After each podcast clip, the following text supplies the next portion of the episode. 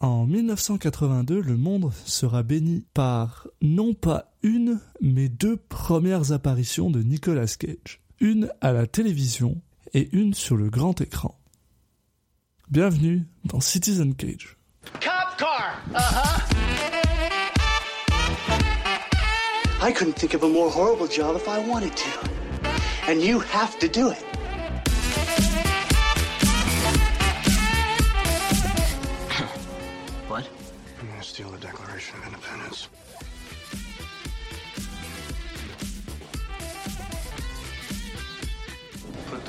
Back in the box.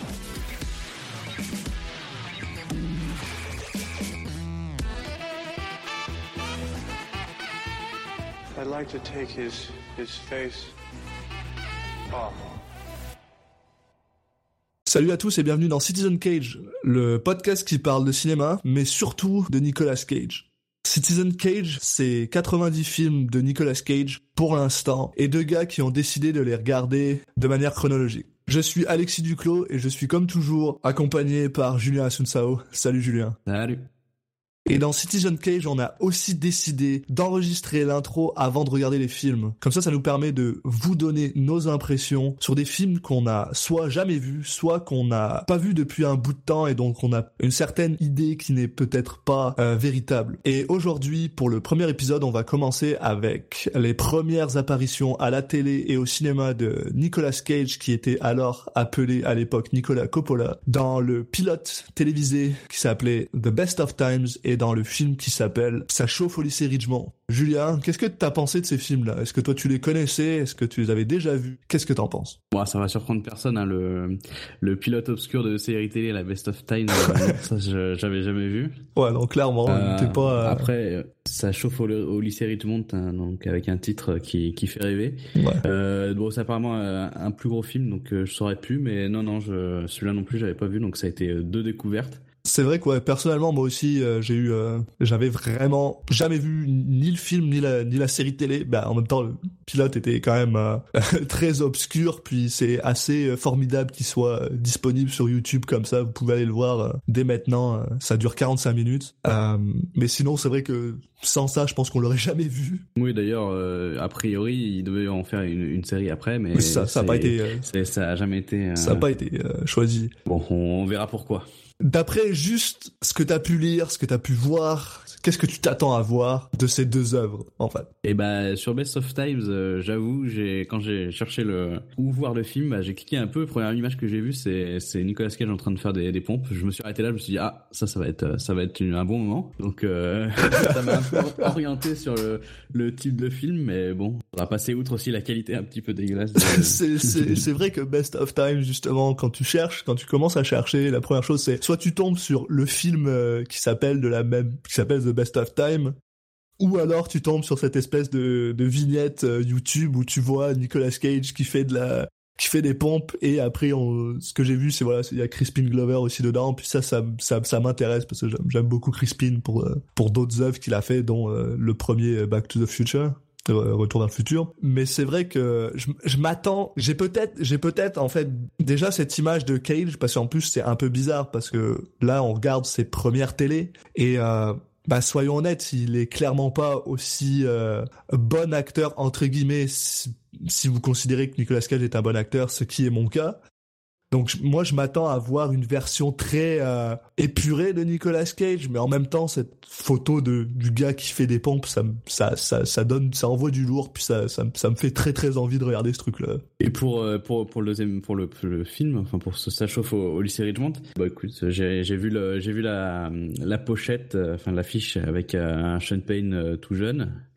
Vraiment ils ont jeune, commencé- ouais. Ils ont commencé en fait à peu près au même au même moment. Et puis en fait en regardant vite fait, je me suis rendu compte que qu'il y avait euh, une scène que j'avais déjà vue, mais bon, je veux je garde la surprise pour plus tard. Ok, puis ouais, pour moi, Richmond, je l'ai absolument pas vu. Tout ce que j'ai vu, c'est, je pense, probablement la même affiche que toi, où il y a genre Sean Penn qui est assis sur euh, une chaise avec un, comment on appelle ça, euh, un surf derrière lui. Donc euh, je m'attends pas mal que genre ce film tourne autour de ce gars-là, puis euh, c'est c'est tout là. Je, je m'attends aussi avec un nom comme euh, ça chauffe au lycée Ridgemont, bah, que ça se passe dans un lycée, dans un high school américain, puis euh, je m'attends pas à autre chose. Bah ok, bah écoute, je te propose que qu'on fasse un espèce de petit flash forward avec une petite musique, un petit son, un petit son rigolo, puis on reviendra euh, et on continuera d'enregistrer juste après avoir vu les films. À tout de suite après le cinéma, les gens.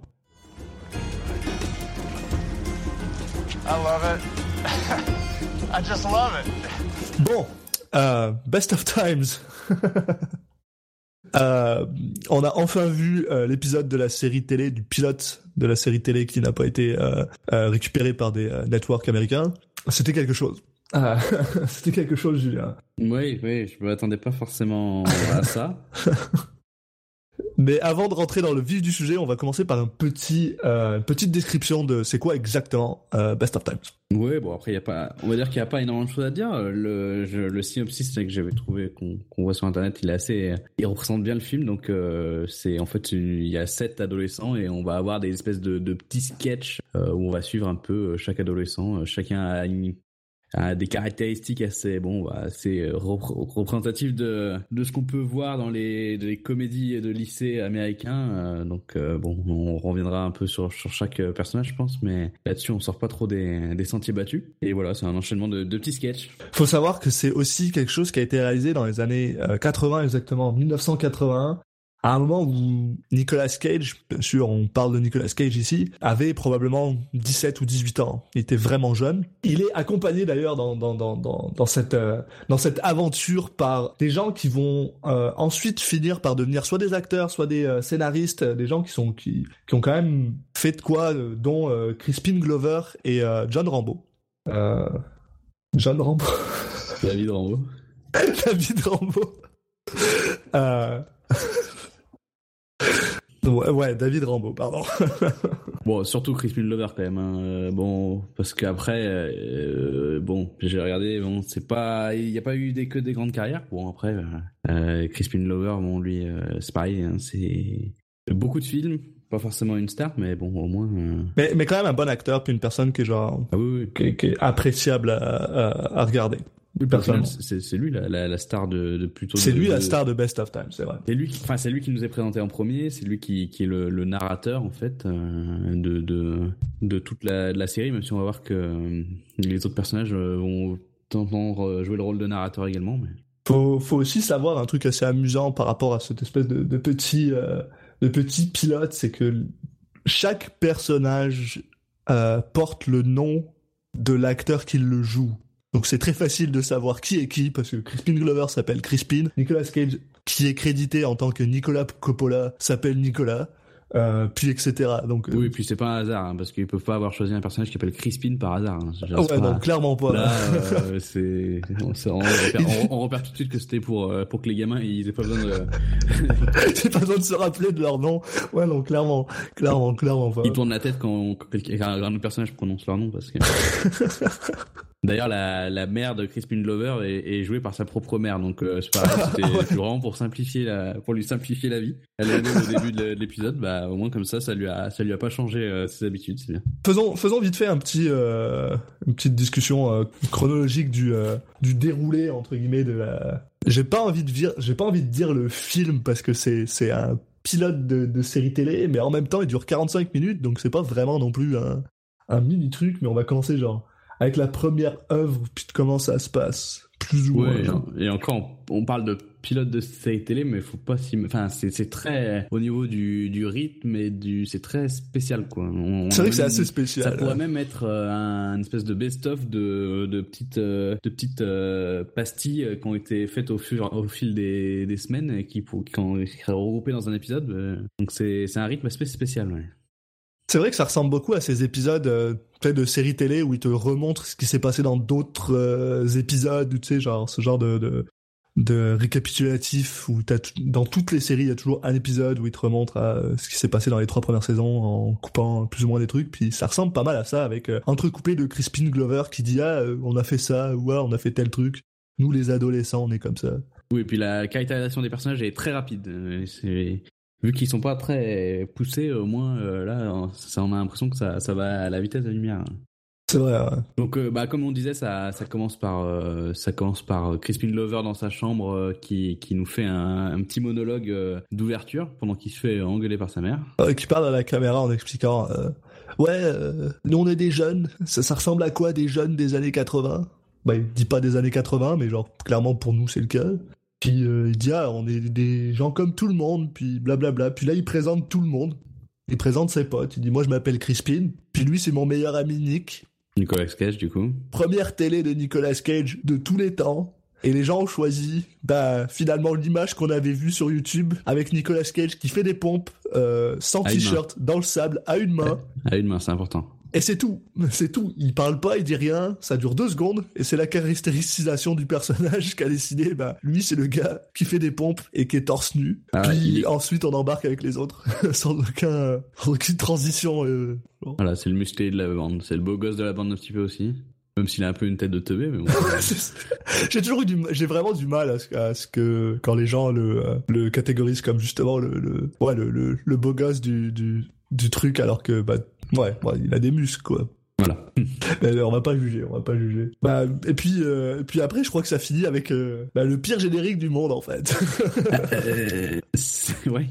En même temps, mais juste avant le générique, j'a- j'avais noté, c'est, en fait, ça, ça, a pris un, un tour un peu sombre et je m'attendais pas. Et juste avant le générique, ça commence déjà à parler de, ça parle un peu de, de flics et de drogue. Alors, hein, je me suis dit, ah, oui, oui, c'est vrai. Parce qu'il faut reconnaître, il faut reconnaître que la, la- la- la série, l'émission en, en elle-même a quand même une, une, un ton qui est vraiment très très léger du début à la fin. bah, c'est bizarre en fait. Sauf à deux ou trois endroits qui sont vraiment vraiment très très dark, j'ai trouvé. On en reviendra dessus, mais mais il faut reconnaître pour pour vous les auditeurs chez vous, si vous n'avez pas vu le truc, faut quand même savoir que c'est très euh, enthousiaste, c'est très euh, c'est très euh, Oui, oui, il y a de la musique, dans, ça peut être de, il y a il y des couleurs, c'est, c'est, ça, c'est généralement en extérieur, il y a beaucoup de, c'est pas triste, mais de temps en temps, il y a des, il y a des mots, ça surprend en fait. Puis ça, ensuite on tombe sur cette espèce de générique avec la, la, la chanson que je serais même pas capable de chanter, mais que Ah si, Ah, best of time.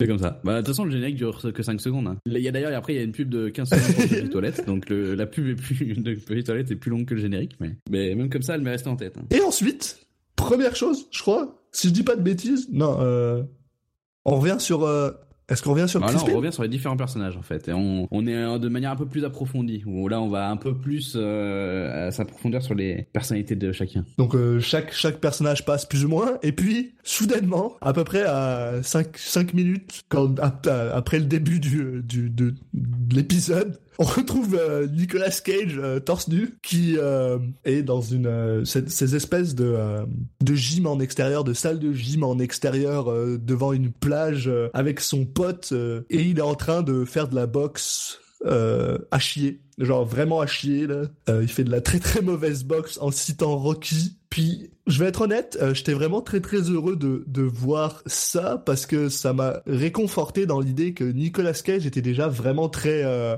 hyper actif dès, le départ de sa vie, que c'est pas quelque chose qui est arrivé après là. Il est vraiment à fond dans son truc, il cite Rocky puis il met des coups de poing dans le vide puis Oui, c'est assez représentatif. Là, on n'est pas étonné de le voir déjà que c'est c'est un peu le c'est le plus exubérant, on va dire, euh, de la bande.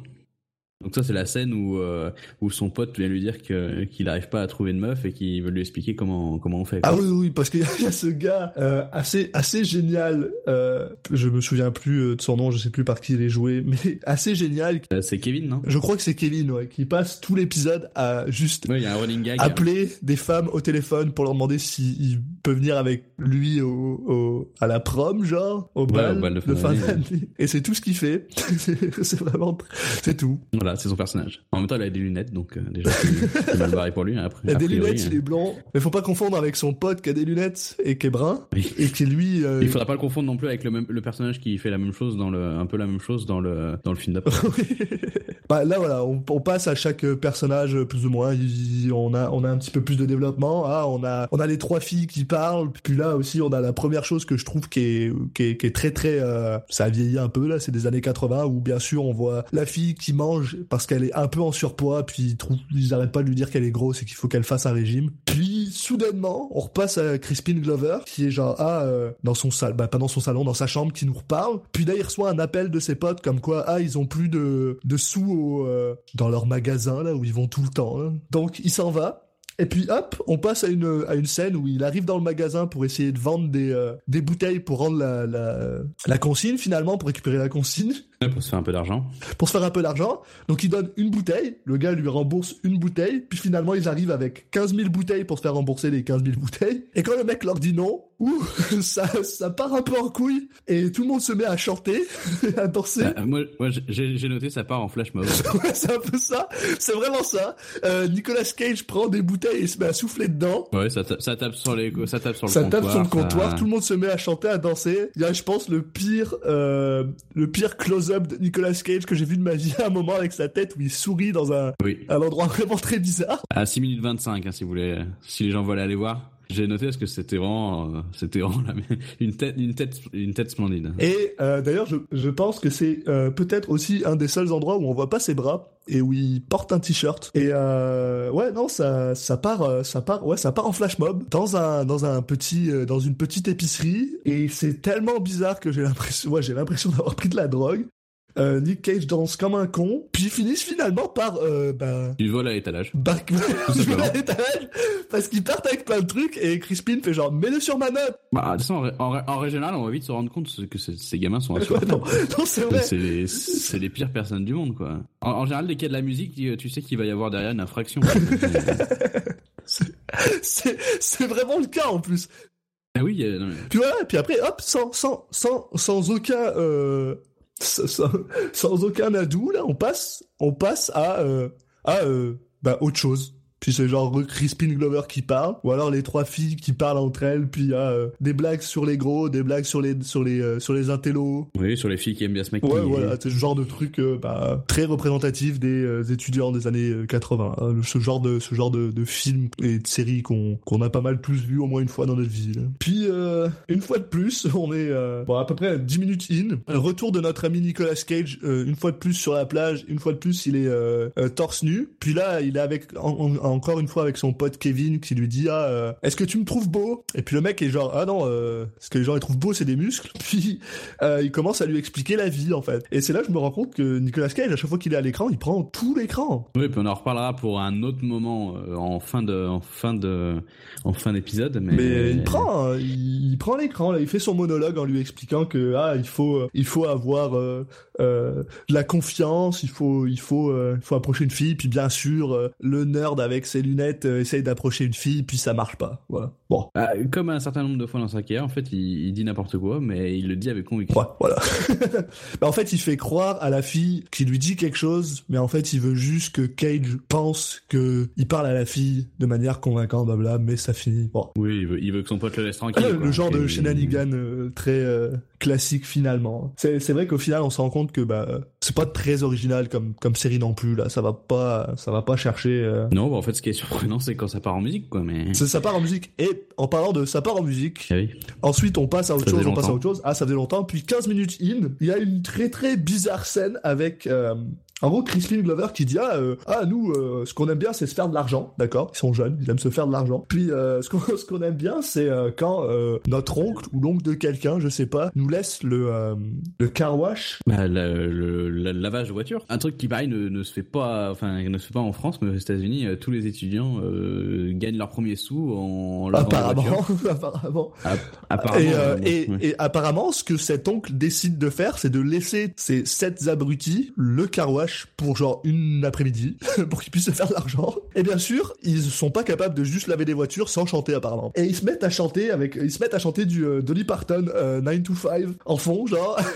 Oui, puis ils se mettent à chanter, ils se mettent à arrêter de laver des voitures, du coup. Ils se mettent à danser, ils lavent des bagnoles en dansant. Euh, T'as Nick Cage qui danse, mais de manière vraiment très bizarre, où en fait il est torse nu, mais il a genre un... Salopette. Ouais, ouais, voilà, il a une salopette euh, en, en jean avec, il est torse nu en dessous, puis il se met à danser pendant qu'il remplit une voiture d'essence. Puis après, bah, ils, ils se mettent à faire une espèce de chorégraphie tous ensemble avec, euh, avec des torchons, des trucs comme ça, euh, avec quand même pas mal d'accent sur Nicolas Cage qui est quand même devant. Puis c'est tout. Bah non, c'est pas tout. Qu'est-ce qu'on a comme infraction cette fois-là? Ah oui, c'est vrai. Bah, bah du coup, comme ils, ils lavent pas les bagnoles, euh, ils restent coincés dans la rue. Il y a aussi un mec qui se fait enfermer dans un coffre. Bah, en fait, il s'enferme tout seul dans un coffre parce qu'il veut pas laver les voitures, il veut juste lire. Puis Nicolas Cage couvre le coffre, puis il se rend compte qu'il y a son pote dedans, donc il le laisse enfermer dedans. J'ai aucune idée comment il va sortir du coffre, le gars. Bah, il y a Nicolas Cage qui casse une bagnole aussi. Ah oui, c'est vrai, il y a Nicolas Cage qui casse une voiture en essayant de la conduire, ouais, en essayant de la mettre sur le... Ouais, sur le... après, qui, qui engueule la bagnole. Après, il s'énerve sur la voiture. Ah non, non, mais je, je te dis, à chaque fois qu'il y a de la musique, les gens deviennent fous, ces, ces gamins deviennent fous et ils commettent, ils commettent tout, quoi. Ouais, non, ils font, ils font n'importe quoi. Euh... Puis ouais, voilà, ouais, la scène se finit avec tout le monde qui klaxonne parce que la rue est bloquée, parce qu'ils sont en train de danser au milieu de la rue et que les voitures sont pas lavées. Voilà, donc une scène, donc euh, voilà, il n'y a pas vraiment de, de suivi narratif, c'est vraiment, ils, avaient- ils, ils avaient, ils avaient envie de faire une chanson avec des gens qui lavent des voitures et qui chantent et ils l'ont fait, quoi. Après, est-ce qu'on peut leur vraiment leur reprocher? Est-ce qu'on n'aurait pas fait la même chose? Est-ce qu'on aurait pas fait la même chose avec Nicolas Cage et Crispin Glover? Peut-être, probablement. et euh, et c'est ça, tout d'un coup ça coupe, on repasse, je pense encore à Crispin Glover qui nous parle devant l'écran. Bah, Ils nous parlent pour nous, annon- pour nous annoncer qu'il va y avoir une pause pub. Ouais, c'est ça. Et quand on revient, euh, plein de petites euh, scénettes qui passent où par exemple on a Crispin Glover qui va parler avec le gars du magasin finalement pour lui demander s'il a une, une, une cassette, Une cassette, parce que hein. euh, il vient juste d'entendre la Il avait musique. l'époque des il y cassettes. avait des cassettes, il récupère la cassette puis il se met à... C'est les Talking Heads. Bah, globalement, quand ça parle de musique, par contre, euh, ça cite des, des trucs un peu assez sympas. Ils savent de quoi ils parlent plus ou moins. Puis là, on voit, on a Crispin Glover qui se met à danser n'importe comment devant le gars. Il y a des blagues, c'est fun, c'est assez drôle. Euh, après, euh, ça coupe à Nicolas Cage qui joue euh, au flipper avec son pote puis qui fait une blague sur Harvard. Voilà. C'est genre, euh, je sais pas où est-ce que je veux aller entre Harvard et euh, Oxford, je crois, ou un truc comme ça. Et l'autre lui fait, bah, il y a pas de, Ouais. Il y a pas de je sais pas quoi à Harvard. J'ai pas compris. Ah, il lui dit en gros, euh, bah, pour, pour aller à Harvard, il faut avoir euh, telle note. Il fait Ah, ah bah ça au moins comme, comme ça, je sais que j'irai pas à Ouais, Harvard. voilà. Puis après, ça, Ouais, c'est un peu ça. ça recoupe sur euh, deux autres gars qui font du, du flipper puis qui disent, ah, ce serait bien s'il y avait la paix dans le monde. Ok, les gars. Bon. Non, et puis après, on a, on a le, moi j'ai noté le, le hip-hop des tâches ménagères. Ah ouais, sur le week-end, ouais. Ah, Ah, ça c'est un grand moment aussi. Cette fois, c'est la chanson sur les, les jeunes qui, qui font les tâches ménagères à la place de leurs parents. parce qu'ils sont obligés de faire ça tout le temps, tous les jours, puis tout d'un coup, il y a le week-end, puis là, ils sont heureux parce qu'ils vont courir dans la, ils vont courir dans un parc. Ah bah c'était, c'était pas, c'était l'époque où les gens ils se voyaient dans la, ils allaient dehors, les enfants. allez, allez Ils allaient jouer. jouer à des jeux sur le internet. Puis, bien sûr, comme on sait pas pourquoi, ça finit au ralenti avec des gens à freeze frame quand ils sautent. Tout le monde sait que quand t'es avec tes potes dans un parc, tu sautes et tu fais un freeze frame. Est-ce que c'est ce truc-là aussi où il y a le karting, où ils font du karting? Puis euh, Nicolas Cage, on sait pas pourquoi, se fait euh, poursuivre par un flic en moto parce qu'apparemment il sait pas conduire son karting. Mais alors qu'il est toujours sur la piste et qu'il fait rien Ouais, d'exceptionnel. on l'a rien vu faire de spécial d'ailleurs. Ouais, il, a- il fait rien de spécial, fait juste. Bah, euh, c'est peut-être, c'est peut-être pour la fois où il avait craché une voiture dans un, la station-service ou, ou la fois où il allait, vo- où il a volé des choses dans un, Dans un magasin. dans un magasin. Il a, il a fait tellement de conneries depuis le début du film que, euh, ça se trouve, c'est juste que l'enquête est enfin arrivée au bout. Ils ont enfin, oh shit, c'est lui, il s'enfuit en karting, arrêtez-le. En plus, ils le suivent sur la route, enfin sur le sur le sur le circuit quoi. Ils essayent même pas de, de, de le choper de manière. Puis on sait même pas s'il se fait arrêter, je crois. Il- ça ça se finit comme Ah ça. non, euh, non, il est, je sais pas, il y a Nicolas Cage qui engueule le flic et puis bon, c'est pas trop. Bah, a priori, il s'est pas arrêté parce qu'on le revoit après. Puis euh, puis ensuite ça recoupe. Puis ouais voilà, euh, 26 minutes in, il refait de la l'exercice sur la plage euh, torse nu. Oui, et puis juste avant, je sais pas si t'as fait gaffe, mais il y a quand même le mec, c'est le, le pire joueur de flipper du monde. Ils, ils sont, ils sont deux côte à côte. Il a, la- il a, il a la bille qui est, euh, qui est tout en bas et il arrive à la faire tomber. il, il a même pas, il a même pas touché un seul truc. Il a fait. Le mec, C'est euh, ça, oui oui c'est ça. il doit c'est- consommer de C'est justement, ils ont une espèce de petit monologue sur ah, euh, oui, ce qui manque dans le monde, c'est de la paix, de la compassion. Puis tout d'un coup, il s'énerve, il s'énerve sur le flipper. Puis ouais, le mec genre fait passer la, la balle passe au milieu, il y a même pas. Puis en plus, c'est genre, c'est littéralement trois secondes après qu'il ait lancé sa balle, quoi. Il allait dans le mauvais sens. En fait. C'est Oui, vraiment le pire. Et après, je crois que justement, il y a euh, euh, une des filles qui se met à parler à la caméra. Ça, j'ai Mm. pas compris parce que bah, jusqu'à présent, il y avait que Crispin qui parlait à la caméra, donc je savais pas, je comprenais pas. C'est qu'il faisait un monologue. oui. oui. Bah, ça, s'est- ça se transmet, je sais pas, c'est comme une maladie. D'un coup, euh, tout le monde peut faire des monologues. Et là, soudainement, on a ce magnifique, euh, cette magnifique scène où Crispin Glover est dans un magasin de jeans, qui veut acheter des jeans? Le flash mob de Jean. Ah ouais, voilà. Avec ses deux amis, puis que quand il achète des jeans, apparemment, ça le rend euh, vraiment euh, séduisant. Bah, c'est un peu comme la pub Axe, mais avec des jeans. avec des jeans. Et ils se mettent à danser, bien sûr, et à chanter, mais pour le truc, c'est que c'est un peu bizarre parce qu'il y a, il y a juste Crispin Glover et des filles. oui, bah. Je crois pas qu'il y a d'autres gars. Non, non, non. Alors, à la toute fin, à la toute fin, il me semble, mais oui, ouais, voilà. Puis en fait, on apprend que bah, il faisait un rêve. Et je trouve que Crispin Glover, il fait des rêves vraiment très spéciaux. Oui, puis même dans ses rêves, les gamins, quand même, ils, ils ont mis 100, 100 dessus dessous euh, tout le magasin, quoi. T'as la pauvre vendeuse qui est, qui est dégoûtée, qui essaie de, de plier un jean pendant que les autres, ils, en fait, ils prennent les jeans et ils les lancent en l'air, Il les quoi. balance de partout et à la fin t'as Crispin Glover qui leur fait ah on est juste en train de regarder avec son petit sourire en coin soit il y a des claques qui se perdent ou soit soit c'est vraiment le genre de truc où tu finis en, en prison juvénile pour le Ah bah là, tu peux rajouter, voilà, saccage à la liste des, des C'est ça. là, euh, destruction de biens, euh, non, non, euh, qu'il a des problèmes, qu'il a des problèmes, quoi.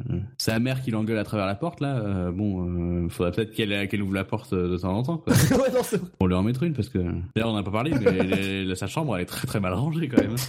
elle est très très mal rangée il y a d'ailleurs une blague tout, tout au début je crois euh, sur euh, il, est, il est capable Oui, oui, de trouver euh, n'importe où puis il y arrive pas quoi Et il dit, on a, je suis capable de trouver un lecteur cassette en moins de 5 secondes, et puis après, il nous explique que, bon, une fois qu'on a vu un lecteur cassette, on l'a tous vu, c'est pas la peine de, pas la peine qu'il nous le montre, quoi. c'est faut, faut être honnête c'est vraiment c'est vraiment de l'humour très enfantin Oui, oui, oui. mais mais moi ça me- ça me fait rire C'est fait avec bonne humeur. Ça me fait rire tellement c'est juste très stupide. C'est pas ta blague qui me fait rire, c'est juste genre l'absence de, de, de bon sens dans ta blague, quoi. Enfin bref. On va dire que l'avantage c'est que vu que les à chaque fois ils font des vannes assez courtes, euh, euh, si ça si ça passe pas, bah tu passes à la suivante. Et puis voilà, c'est un film qui a qui a quand même un, un rythme où ils enchaînent un peu les, les sketchs. Donc du coup, bon, s'il y en a un qui te plaît pas, euh, t'attends 5 secondes, ça passe au suivant. Puis voilà.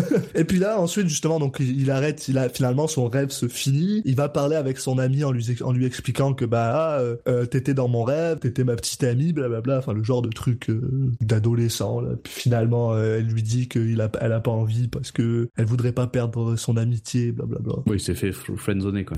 Voilà. Et alors là, on coupe pour la, la scène la plus bizarre de tout l'épisode, je trouve personnellement. Et c'est même pas une chanson. Oui. On a juste Ni- Nicolas Cage qui marche sur la plage.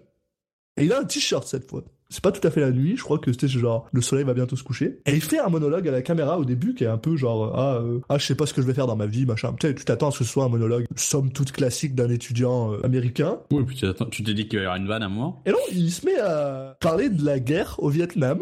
Et il se met à parler de pourquoi euh, il a pas envie de faire la guerre, qu'il trouve ça vraiment fucking triste que genre il soit sur les listes et que si jamais il y a une guerre, il faut qu'il parte parce qu'il est drafté finalement. Et, il- et c'est vraiment bizarre. Et en plus, la chose que j'ai trouvé le plus bizarre dans tout ça, c'est que j'ai actuellement aimé sa performance. Oui, c'est le moment, à ce moment-là où il s'en sort, il s'en sort très bien. Il s'en sort très bien là, il joue quand même euh, beaucoup d'émotions. Bon, après il- fait il fait un peu de de, de de ce que je vais appeler du cagisme euh, dans le sens où euh, ses émotions, il les euh, j'ai pas envie de dire il les surjoue mais il les tire jusqu'à ce que on soit sûr que même si t'es loin, tu te rends compte qu'il est il est triste quoi. Ouais, bon, ça va là encore. Ça va. Ça va. Non, c'est pas le pire qu'il ait fait mais tu tu sens tu sens dans cette performance là la naissance de Nicolas Cage un peu. Ça j'ai vraiment aimé. Bah, le problème, c'est que là, il était jeune. Le problème, c'est qu'il a empiré après, quoi. Il, a- il était vraiment euh, juste, plus ou moins. Il passe de cette émotion de de- d'un adolescent qui est quand même gavé de la vie à euh, cette espèce de, de tristesse et de peine euh, à l'idée de devoir partir, Ouais, puis de, de, de peur de la mort, quoi, carrément. peur de la mort. Et, et étonnamment, personnellement, j'ai trouvé que ça le gâchait pas. Ça aurait pu le gâcher parce qu'à la fin, ils finissent quand même avec une petite blague, bien sûr, parce qu'il faut que ce soit léger là, en disant, bah, mais par contre, dire aux filles que tu pars, tu pars à la guerre, c'est bien, ça donne des points. Ça, ça, ça redescend un peu le, le, le ton, puis le délivre pas si mal. Euh, En fait, c'est, il fait une vanne, mais en même temps, comme s'il voulait lui-même se, se, se remettre euh, un peu, euh, de repartir sur un truc un peu joyeux. Donc, euh, la façon dont c'est fait, c'est, Comme une personne ferait finalement dans la vraie vie. elle se pose, euh, voilà, elle pensait à un truc triste, elle s'est dit, oula, attends. Ouais, voilà, je vais, je vais, je vais penser à quelque chose de drôle, ou alors je vais, je vais rire de mon malheur, puis ça va, ça va venir. C'était plus comme ça que, parce que les blagues que Crispin fait, des fois, on a l'impression qu'elles sont juste faites pour faire des blagues. Alors que là, pour le coup, c'était bien amené. C'est accentué par le fait que vu que euh, Crispin Glover en fait euh, s'adresse à la caméra, on a vraiment l'impression qu'il fait des qu'il fait des blagues pour euh, enfin qu'il nous regarde et qu'il nous fait une blague à nous quoi. Mais même là, pourtant, Cage s'adresse à la caméra, il fait pas ça. Ou alors il le fait, il l'a raté. Je sais pas. Soit il l'a raté, soit il l'a très bien fait. Personnellement, je trouve qu'il l'a très bien fait. Jusqu'à présent, j'étais quand même, je trouvais ça joyeux. J'avais l'impression de regarder un- une bande de jeunes qui faisaient des trucs qui avaient été écrits par un mec qui était clairement sous acide. Puis là, sur le coup, bah, ah, ça m'a, ça, ça m'a redescendu. Puis j'ai trouvé ça vraiment très intéressant. Et euh, au final, bah, une fois de plus, ça coupe et ça passe à autre chose, sans vraiment. Ah oui, il y aura aucune euh, aucune conséquence ou enfin. Il y, a, y, a, un petit euh, il y a un petit clin d'œil après quand Nicolas Cage dit à une fille justement que il va partir à la guerre et que c'est pour ça qu'il faut qu'il fasse quelque chose. Mais à part ça, euh, on s'en fout complètement. Quoi. Et d'ailleurs, il me semble que ça coupe directement sur la, la fête, la, la, le bal de, de fin d'année, qui est vraiment ouais, un petit bal du fin d'année. Il y a un truc que je trouve absolument génial. Puis moi, ça me fait rire parce que je, on connaît un peu euh, Crispin Glover c'est qu'il fait une espèce de monologue où il explique euh, comment les vieux dansent et qu'il est genre absolument euh, plié par ça. Et je trouve ça vraiment très très drôle quand on sait son rôle dans Retour vers le futur où il finit justement par danser dans les années 70 de la même manière. Puis ça, un petit un petit truc qui m'avait absolument amusé. Et puis ouais voilà, il rentre dans la danse et il y a 12 gars, peut-être 13. Et puis là il y a le ah oui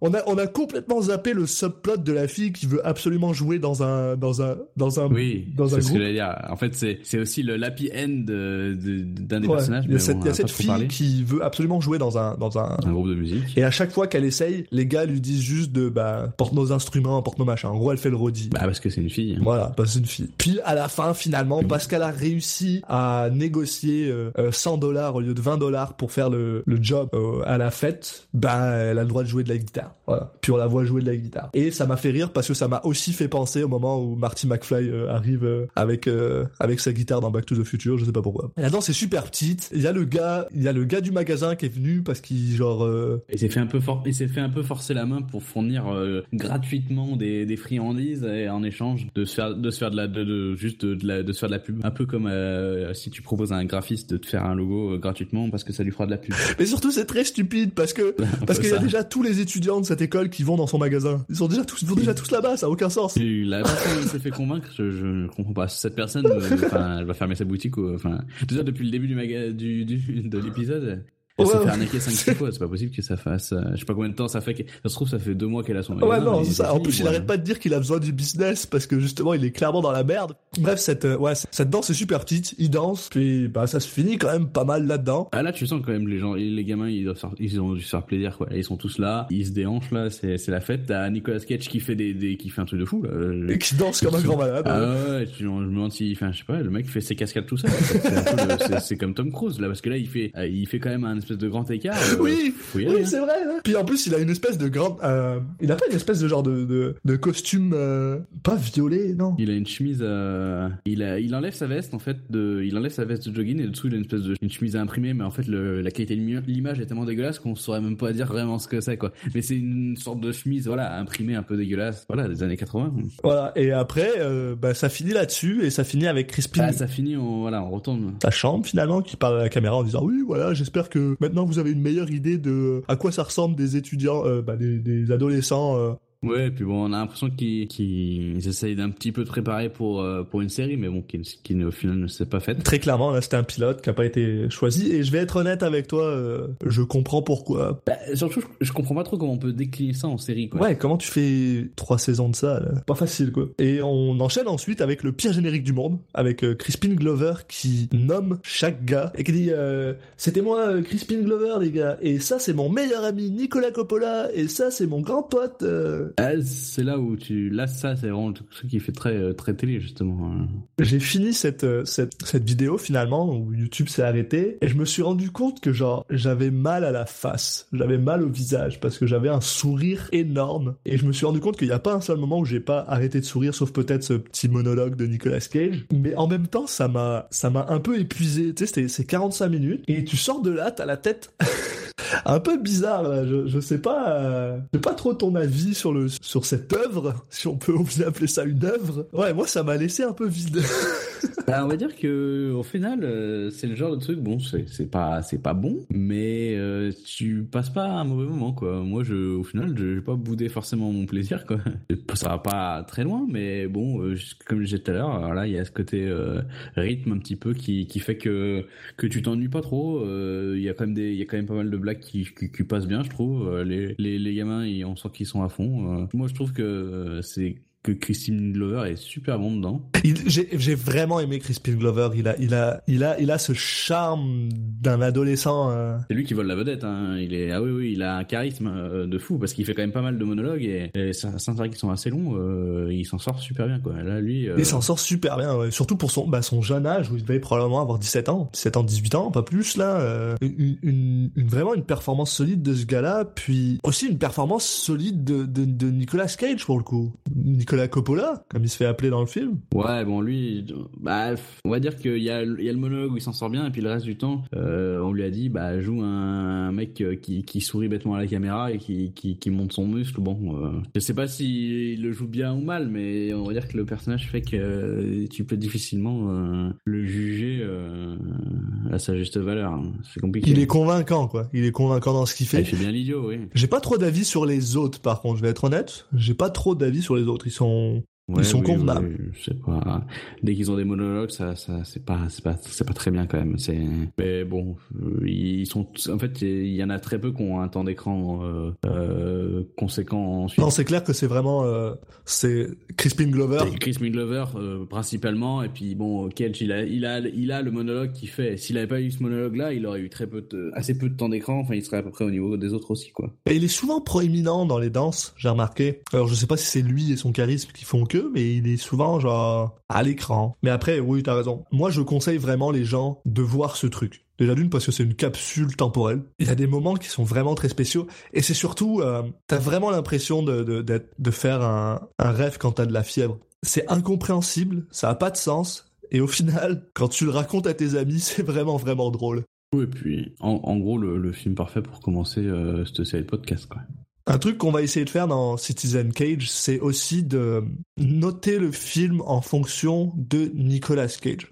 Là, on vous a dit que bah, le film il est bien ou pas bien, plus ou moins, mais en même temps, on va essayer de genre donner une note par rapport à Cage. Et pour moi, ça, on est dans du bon Cage. Je le prendrai pas comme un comme un, un zéro dans notre échelle. C'est pas le bas de l'échelle, c'est pas le haut de l'échelle, mais c'est du bon Cage pour commencer. Bon, on va dire que si on prend aussi il faut prendre en contexte euh, bah, le son âge et puis euh, le fait que bah, sur 90% du truc on lui a donné un rôle tout pourri bah euh, au final il s'en sort pas trop mal voilà J'y mettrais un bon euh, 5 Cage sur 10. moi. Ouais, voilà, dans la moyenne, il en fait pas trop. euh. On sent que c'est quand les moments où il en fait trop, c'est pas forcément lui qui a décidé de son propre chef de le faire, c'est que c'était vraiment une demande du, du réal quoi.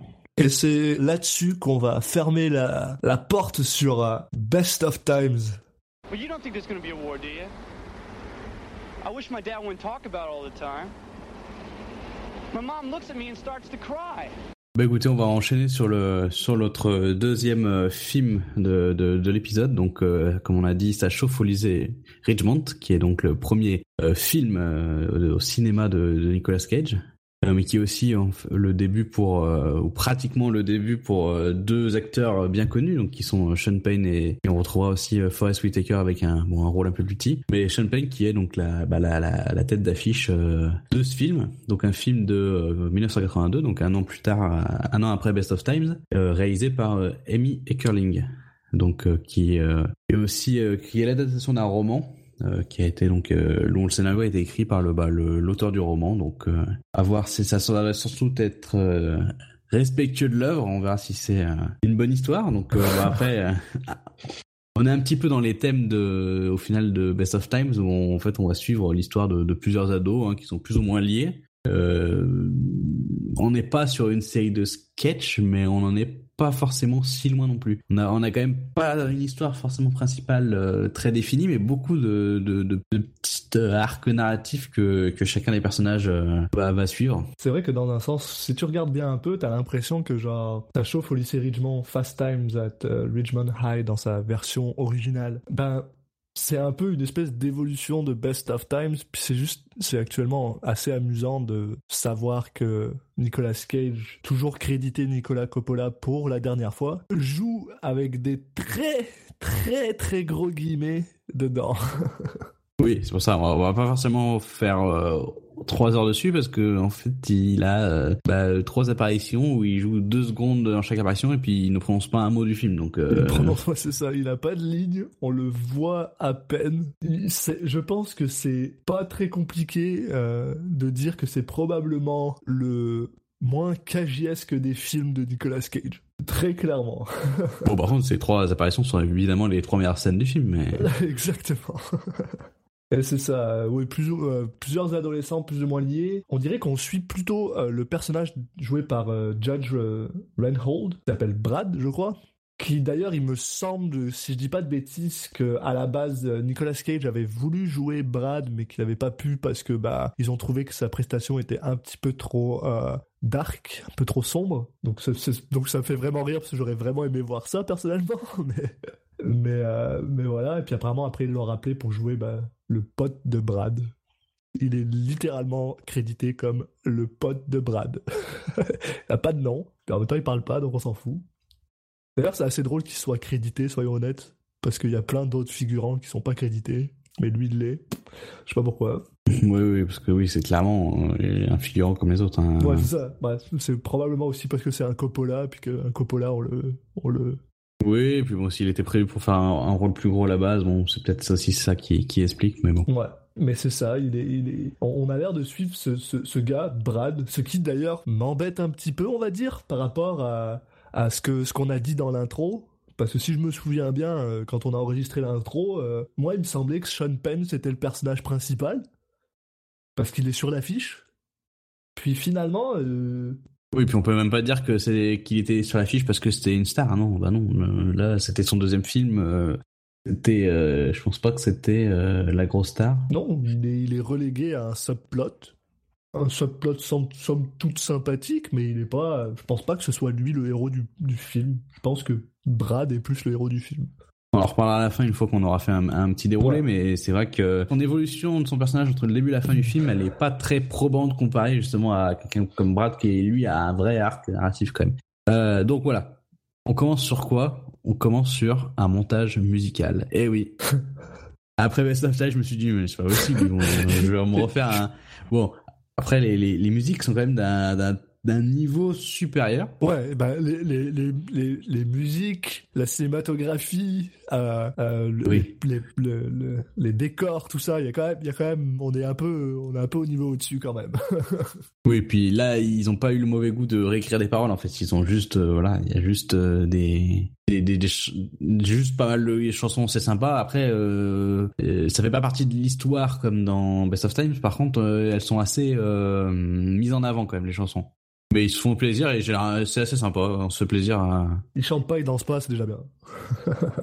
on commence aussi. On a aussi un haut point commun avec euh, avec Best of Time, c'est que là, ça, ils nous font aussi un gros focus sur le, les jeans. Hein. Donc c'est, on sent que ça c'était vraiment, c'était vraiment générationnel. Euh, voilà, ça y est, tout, tout les jeans c'était, euh, c'était en fait anti, anti, un peu anti-système. C'était le truc qui définissait les, les jeunes pour être pour être dans le vent. Et puis bien sûr, comme tous les jeunes hype de la de, des années 80, euh, on commence dans un centre commercial. Il y a une grosse partie quand même du film qui se passe dans un centre commercial et en fait les, les différents personnages euh, ne travaillent pas tous dans le centre commercial, mais on va dire qu'une grosse partie quand même euh, euh, se croise et travaille dans le centre commercial. Ils se croisent et, c'est là, il y en a certains qui vont se rencontrer là justement. Enfin, c'est le lancement de pas mal d'histoires, hein, de, de scénarios. Mais c'est quand même quelque chose d'assez amusant pour tout ça parce que on parle d'un film qui s'appelle Ça chauffe au lycée Ridgemont. Donc clairement, on sait que tous ces gars, ils sont au lycée Ridgemont. Donc au lieu de faire le, lycée en, lui-même, le, le hub, le centre de leur univers où ils pourraient justement se rencontrer, euh, s'entrelacer, non, ils ont décidé de foutre ça dans un centre commercial.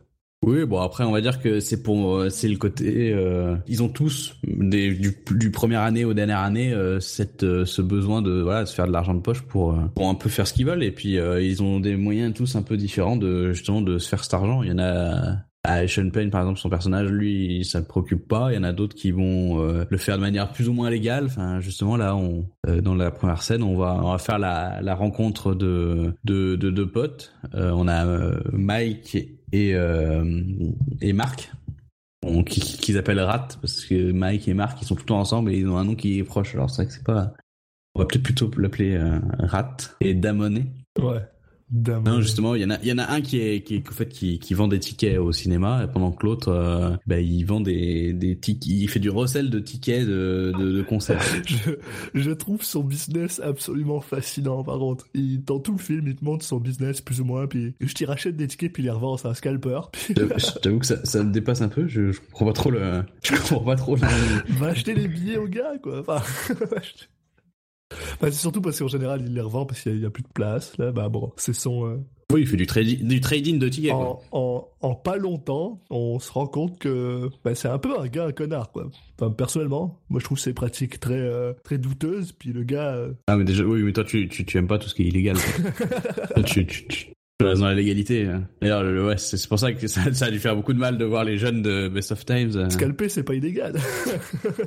T'as le droit. C'est juste, c'est. Bah, à la, à la fin, il se fait quand même choper et ça se passe mal pour lui, mais bon. Bref, bref. Faut si c'est si légal que ça. Passons. Euh, dans la même scène, on rencontre aussi euh, bah, deux, les deux serveuses de, qui travaillent à la pizzeria. Trois serveuses. Il y a Euh. trois serveuses qui travaillent à la pizzeria, dont une qui est plus Oui. jeune que les deux autres, Dont une qui sert à rien. mais dont une qui sert à rien. ouais. C'est pour ça que ouais, je me concentrais surtout sur, euh, sur Linda et, et euh, comment elle s'appelle sa copine? Stacy? Stacy, qui est la sœur de Brad, et qui est jouée d'ailleurs par Jennifer Jason Lee, qui va ensuite faire quand même pas mal une bonne carrière, euh, il me semble. Donc ouais, on, est souvent sur du binôme. Ça simplifie les choses. Au final, il n'y a pas tant de personnages que Et ça. en général, sur Garde, c'est souvent le même, la même, euh, euh, comment on appelle ça? Le même genre d'interaction entre, entre les deux. C'est-à-dire que tu as une personne qui est plus âgée et qui est plus euh, euh, expérimentée dans les, euh, dans les manières de l'amour, tandis que l'autre est plus euh, vierge. Soyons honnêtes. Oui, oui, bah, c'est un peu l'idée. Et justement, après, il va y avoir justement des interactions entre ces deux groupes, mais pour, on n'en est pas encore là. Pas là. Là, pour l'instant, c'est on a on a un, le un beau gosse qui rentre dans qui vient d'entrer dans la pizzeria et justement, bah du coup, les, les serveuses sont toutes excitées. Elles, elles se battent pour aller le servir. Et bien sûr, c'est la jeune qui a la, chance d'aller le servir, donc elles arrêtent pas de lui dire, bah, parle-lui, dis-lui des choses sympathiques. Et je suis convaincu d'ailleurs que c'est clairement le genre de film qui font que, genre, qui explique pourquoi toute une génération de personnes sont convaincues que si une serveuse est gentille avec toi, ça veut dire qu'il se passe quelque chose. Parce que, genre, il y a rien là. Elle est pas, elle est pas exceptionnellement flirteuse là. Elle est juste. Ah non non, bah là le le mec euh, il réussit le, le plan de drague le plus facile de l'histoire quoi. En fait, Elle est un euh, peu cripos, quoi. il, il arrive, euh, elle, elle rigole vite fait, et puis il lui dit bah file-moi ton numéro. Elle dit ok. ouais, voilà. C'est. Bah, si. c'est- Et surtout, ce qui est un peu bizarre, c'est qu'en fait, on, on a l'impression qu'il avait préparé son coup, mais il savait pas quelle serveuse allait arriver. Donc en fait, euh, bon, il prenait, il prenait n'importe laquelle, ça lui allait très bien. Ah bah, quand on voit un peu ce qui se passe ensuite, euh, clairement, oui, il prenait n'importe laquelle. Hein. D'ailleurs, il, il lui, c'est dans cette scène où euh, il lui demande son âge, elle dit qu'elle a 19 ans, et après elle lui, lui repose la même question, et lui dit qu'il est- qu'il a 26. Ouais, il y en a un des ment et c'est pas celui qui a 26. On- là, on est, on, est, on est un peu dans le truc qui m'a déjà de base rendu mal à l'aise. Où j'étais genre, ah, d'accord. c'est ce genre de film-là. Bon.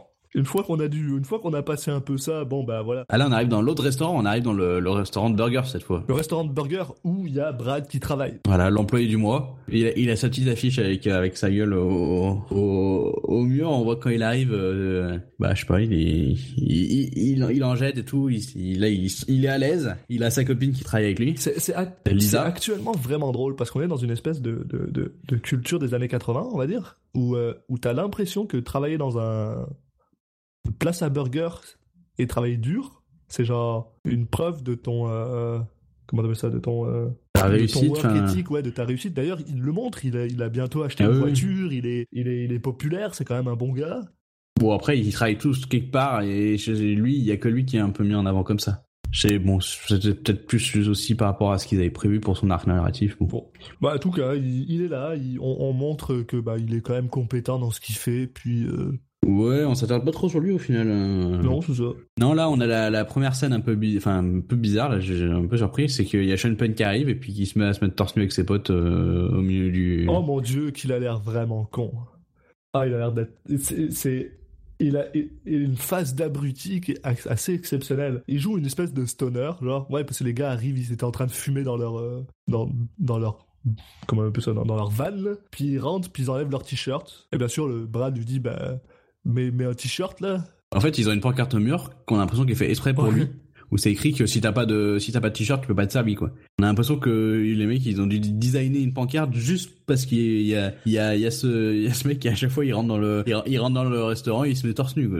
Très clairement, ouais, c'est pas la première fois qu'il fait ça, et euh, c'est pas la première fois que l'autre arrête pas de lui dire. Puis euh, bon bah finalement, ils- je sais pas ce qu'ils font, ils remettent même pas leur t-shirt en plus, je crois. Il leur met comme s'il l'avait fait 15 000 fois. Je vois, ah, allez, c'est bon. Maintenant qu'on t'a bien fait marcher, euh, c'est bon. Allez, on, on remet le t-shirt. Ils se payent, ils se payent à manger, ils ont pas d'argent. Et puis scène suivante où justement ils arrivent, bah ça y est, on arrive au lycée là. Ah non. Enfin, oui, mais il y a une, euh, enfin, il y a une, euh, on arrive au lycée, mais c'est pas encore la, fiesta là. C'est là, c'est la scène où justement il y a, il y a Linda et Stacy qui discutent. Et euh, on a la- cette cette euh, cette scène classique où elle dit ah euh, il m'a toujours pas appelé euh, en parlant de, du justement du, du beau gosse de 26 ans là qu'il y avait euh, à qui elle avait laissé son numéro. Et l'autre lui dit mais non mais tu peux tu peux tu sais, toi tu peux l'appeler en premier. Il dit non mais non les filles s'appellent pas en premier. Enfin on est un on est vraiment dans ce dans cette chose euh, classique après, ça va partir un peu plus en cacahuète parce qu'elle lui, en fait, elle lui explique ça. Donc, euh, Linda, qui est clairement la plus, euh, qui joue en tout cas, la, la- la- qui essaie de se faire aussi un personnage de, de la fille la plus expérimentée, euh, elle lui dit, euh, bon, bah, il faudrait que tu, qu'il faut que tu couches avec lui parce que bon, t'as quand même déjà 15 ans. Quoi. Ouais. Et là, ouais. Et là, cringe time là. Un petit peu, parce que le gars il a 26 ans. Elle avait menti donc sur son âge, euh, pas 19 mais 15. Et puis bon, voilà, c'est pour ça que je, je, ça m'intrigue de savoir un petit peu l'opinion publique avait pu euh, ressortir de ce film, parce que c'est vrai que ça paraît... euh, on a l'impression que c'est plutôt de- un, genre de portrait de, de jeune qui, qui s'est fait plus récemment que les, années 80. Mais en vrai, en vrai, euh, j'ai plus l'impression que c'est plutôt l'inverse. J'ai plus l'impression que genre dans les années 80, euh, tous les films que je regardais, c'était pas si rare que ça que ça dépeignait une une une romance entre des gens qui étaient ben, plus âgés, vraiment trop jeunes. Mais ouais, sur le coup, là, on regarde le film, puis moi déjà à ce niveau-là, je suis genre bon, on va rester pour Nicolas Cage, mais on va on va voir. Bon après c'est pas c'est pas euh, c'est pas dépeint comme euh, comme étant euh, un exemple enfin ou c'est pas forcément dépeint de manière positive ni négative en fait c'est par contre il y a il y a pas forcément de jugement de valeur Ça, par contre, c'est un truc que j'ai trouvé vraiment très très bien dans le film, mais on en reparlera plus tard, surtout pour un autre euh, un autre truc que j'ai trouvé vraiment très très intéressant. Mais euh, tout ça, donc là on revient, ils sont en train de marcher. Puis finalement, je crois ils arrivent dans le dans l'espèce de ça coupe euh, au parking. On voit euh, on voit ouais voilà, on voit Judge Reynolds, euh, Brad qui vient avec sa bagnole et qui explique à ses potes.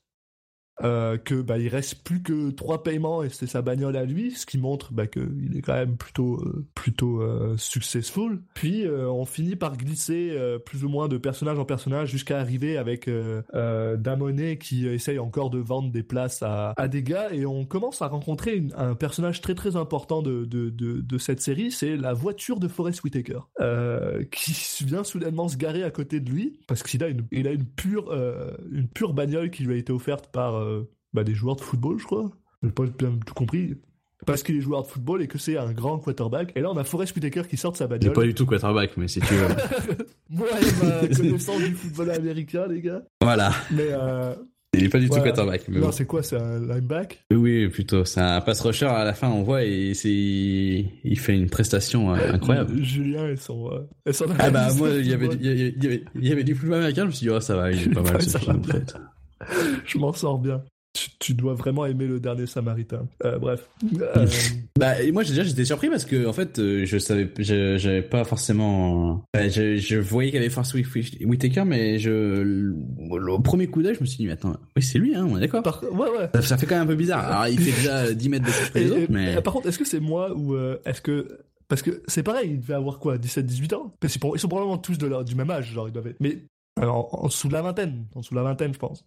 Parce que Whittaker, il est pas si vieux. Mais on dirait qu'il est déjà vieux. C'est- ah, ouais, il fait pas il fait pas 18 ans quoi Je- pense qu'il a, il a déjà. euh, il est déjà vieux. Je pense que Forrest Whitaker est né vieux. Mais. des, jou- des je- des acteurs qui jouent des personnages bien plus jeunes que que leur âge c'est quand même pas une c'est pas si surprenant mais oui c'est son deuxième film donc il tu, est tu jeune vois, je pense pas que Forrest Whitaker soit forcément plus vieux que Nicolas Cage. Même maintenant, quand tu le vois. euh, non non mais ils ont commencé à près en même temps donc oui c'est je pense qu'il doit être pas, pas si loin Mais euh, donc voilà, là on voit on voit euh, Forrest Whitaker, puis on voit Forrest Whitaker, on apprend que bah tu vois, c'est un gars qui joue au football, puis qui est genre un peu euh, Bon, faut pas rigoler avec lui quoi c'est un, gars quoi. Puis après il y a y a quoi? Bah il y a y a Spicoli, il y a Sean Penn qui arrive avec son van, puis ils ouvrent la porte, puis c'est plein de fumée quoi. Voilà. Ouais, bah, ce qui est comme à chaque fois qu'il apparaît en fait. Globalement, ils vont le refaire à chaque fois. Non, bah après là, on, on va arriver dans, la, dans, la- dans une salle de classe. Ah non, non, donc, attends, attends, euh, attends, attends, là tu, tu, tu manques, Ah, tu qu'est-ce manques que j'ai quelque chose là. Attends, là il rentre dans l'espèce de, de, de hall dans le, dans le lycée et il y a un gars, un blond avec des lunettes qui vient parler à, à, à Brad et qui lui dit Ah, moi, euh, le travail que je fais à cette haute place de burger, c'est de la merde. Est-ce que tu pourrais me trouver euh, une place chez toi? Et là, et là, et là, on a le, le, le premier, euh, le premier aperçu euh, du, du profil d'une personne très très euh, très très intéressante pour laquelle on a décidé de faire un podcast. Et on voit Nicolas Cage de profil pendant deux secondes et demie qui est à côté de Ouais, à côté, enfin, même une demi-seconde. à, qui est à côté de Brad. Et il parle avec l'autre et puis là tout d'un coup Brad se retourne vers son pote joué par Nicolas Coppola et ça coupe. Et ce qui est con parce que moi je m'attendais avec euh, avec impatience à ce qu'il parle parce que Brad a l'air de parler avec euh, avec son pote mais non donc euh, voilà Non, non, d'ailleurs, il y a une espèce de petit moment de gêne où il y a, où il y a le, le, le mec qui vient de leur parler qui reste à, qui reste Ouais. à côté pendant une, une seconde ou deux, puis là, ça coupe. 8 minutes 40 si ça vous intéresse. je crois que je l'ai noté. Il sert à rien, vraiment. Nicolas Cage sert à rien. Puis là, ça coupe et on passe dans une salle de classe, je crois. Oui, c'est ça. C'est là, c'est le, c'est là où on fait la rencontre de Mr. Hand, le prof, euh, bah, le prof, euh, le prof strict, quoi. Euh, Une histoire des États-Unis. Voilà, l'histoire des États-Unis qui a l'air d'être le, cours le plus chiant de l'histoire, mais euh, enfin, c'est- apparemment ça fait ça fait ça fait trois trois mois qu'ils sont sur, euh, ils vont ils vont passer trois mois sur, euh, je sais pas, un amendement, enfin, l'histoire de la création d'une loi, enfin, et on commence le subplot avec Sean Penn qui a décidé de faire la misère à ce gars-là, apparemment. Parce qu'il arrive en retard. Ouais, je pas s'il a, qu'il fait ça il fait ça partout, quoi. Bah, surtout que là, il arrive en retard comme d'habitude, mais cette fois, il se fait rejeter, quoi. Il lui dit, bah non, ça sera pas pour aujourd'hui. à aller voir le, le, le, le proviseur ou je sais pas quoi. Genre de truc, somme toute, euh, somme toute vraiment classique. Puis ensuite, il me semble qu'on coupe et on arrive dans la salle où... euh, Ah, dans le réfectoire. C'est pas, c'est pas la scène avec le, euh, la rencontre entre, entre Mike et, euh, et Linda et Stacy? Non, non, non, tu as sauté une, une scène importante. Pas importante, euh, importante, je sais pas, mais bon. Non, non, c'est dans le réfectoire où t'as la discussion entre Linda et Stacy, où elle, Linda, elle, elle, elle s'étonne que, que, bah, que sa copine ait jamais sucé de mec, quoi. Et qu'il nous fait une démonstration avec une carotte. Pendant qu'il mange, ouais. Et que tout le monde applaudit ça. Voilà, fin. et, Ok, et ouais, tout le monde applaudit à la fin. Voilà, je pense qu'il n'y a pas grand chose à dire, à dire- à dire de plus de, de cette scène, mais voilà, c'est, il y a cette scène. Et effectivement, après, on a une scène est quand même plus importante dans, le scénario. Où, euh, où Mark et Stacy se rencontrent dans une, euh, dans une, euh, une classe de bio, finalement, où euh, ils doivent, Ouais, c'est ça, ils sont ensemble en classe de bio. une, une, une grenouille, genre de truc.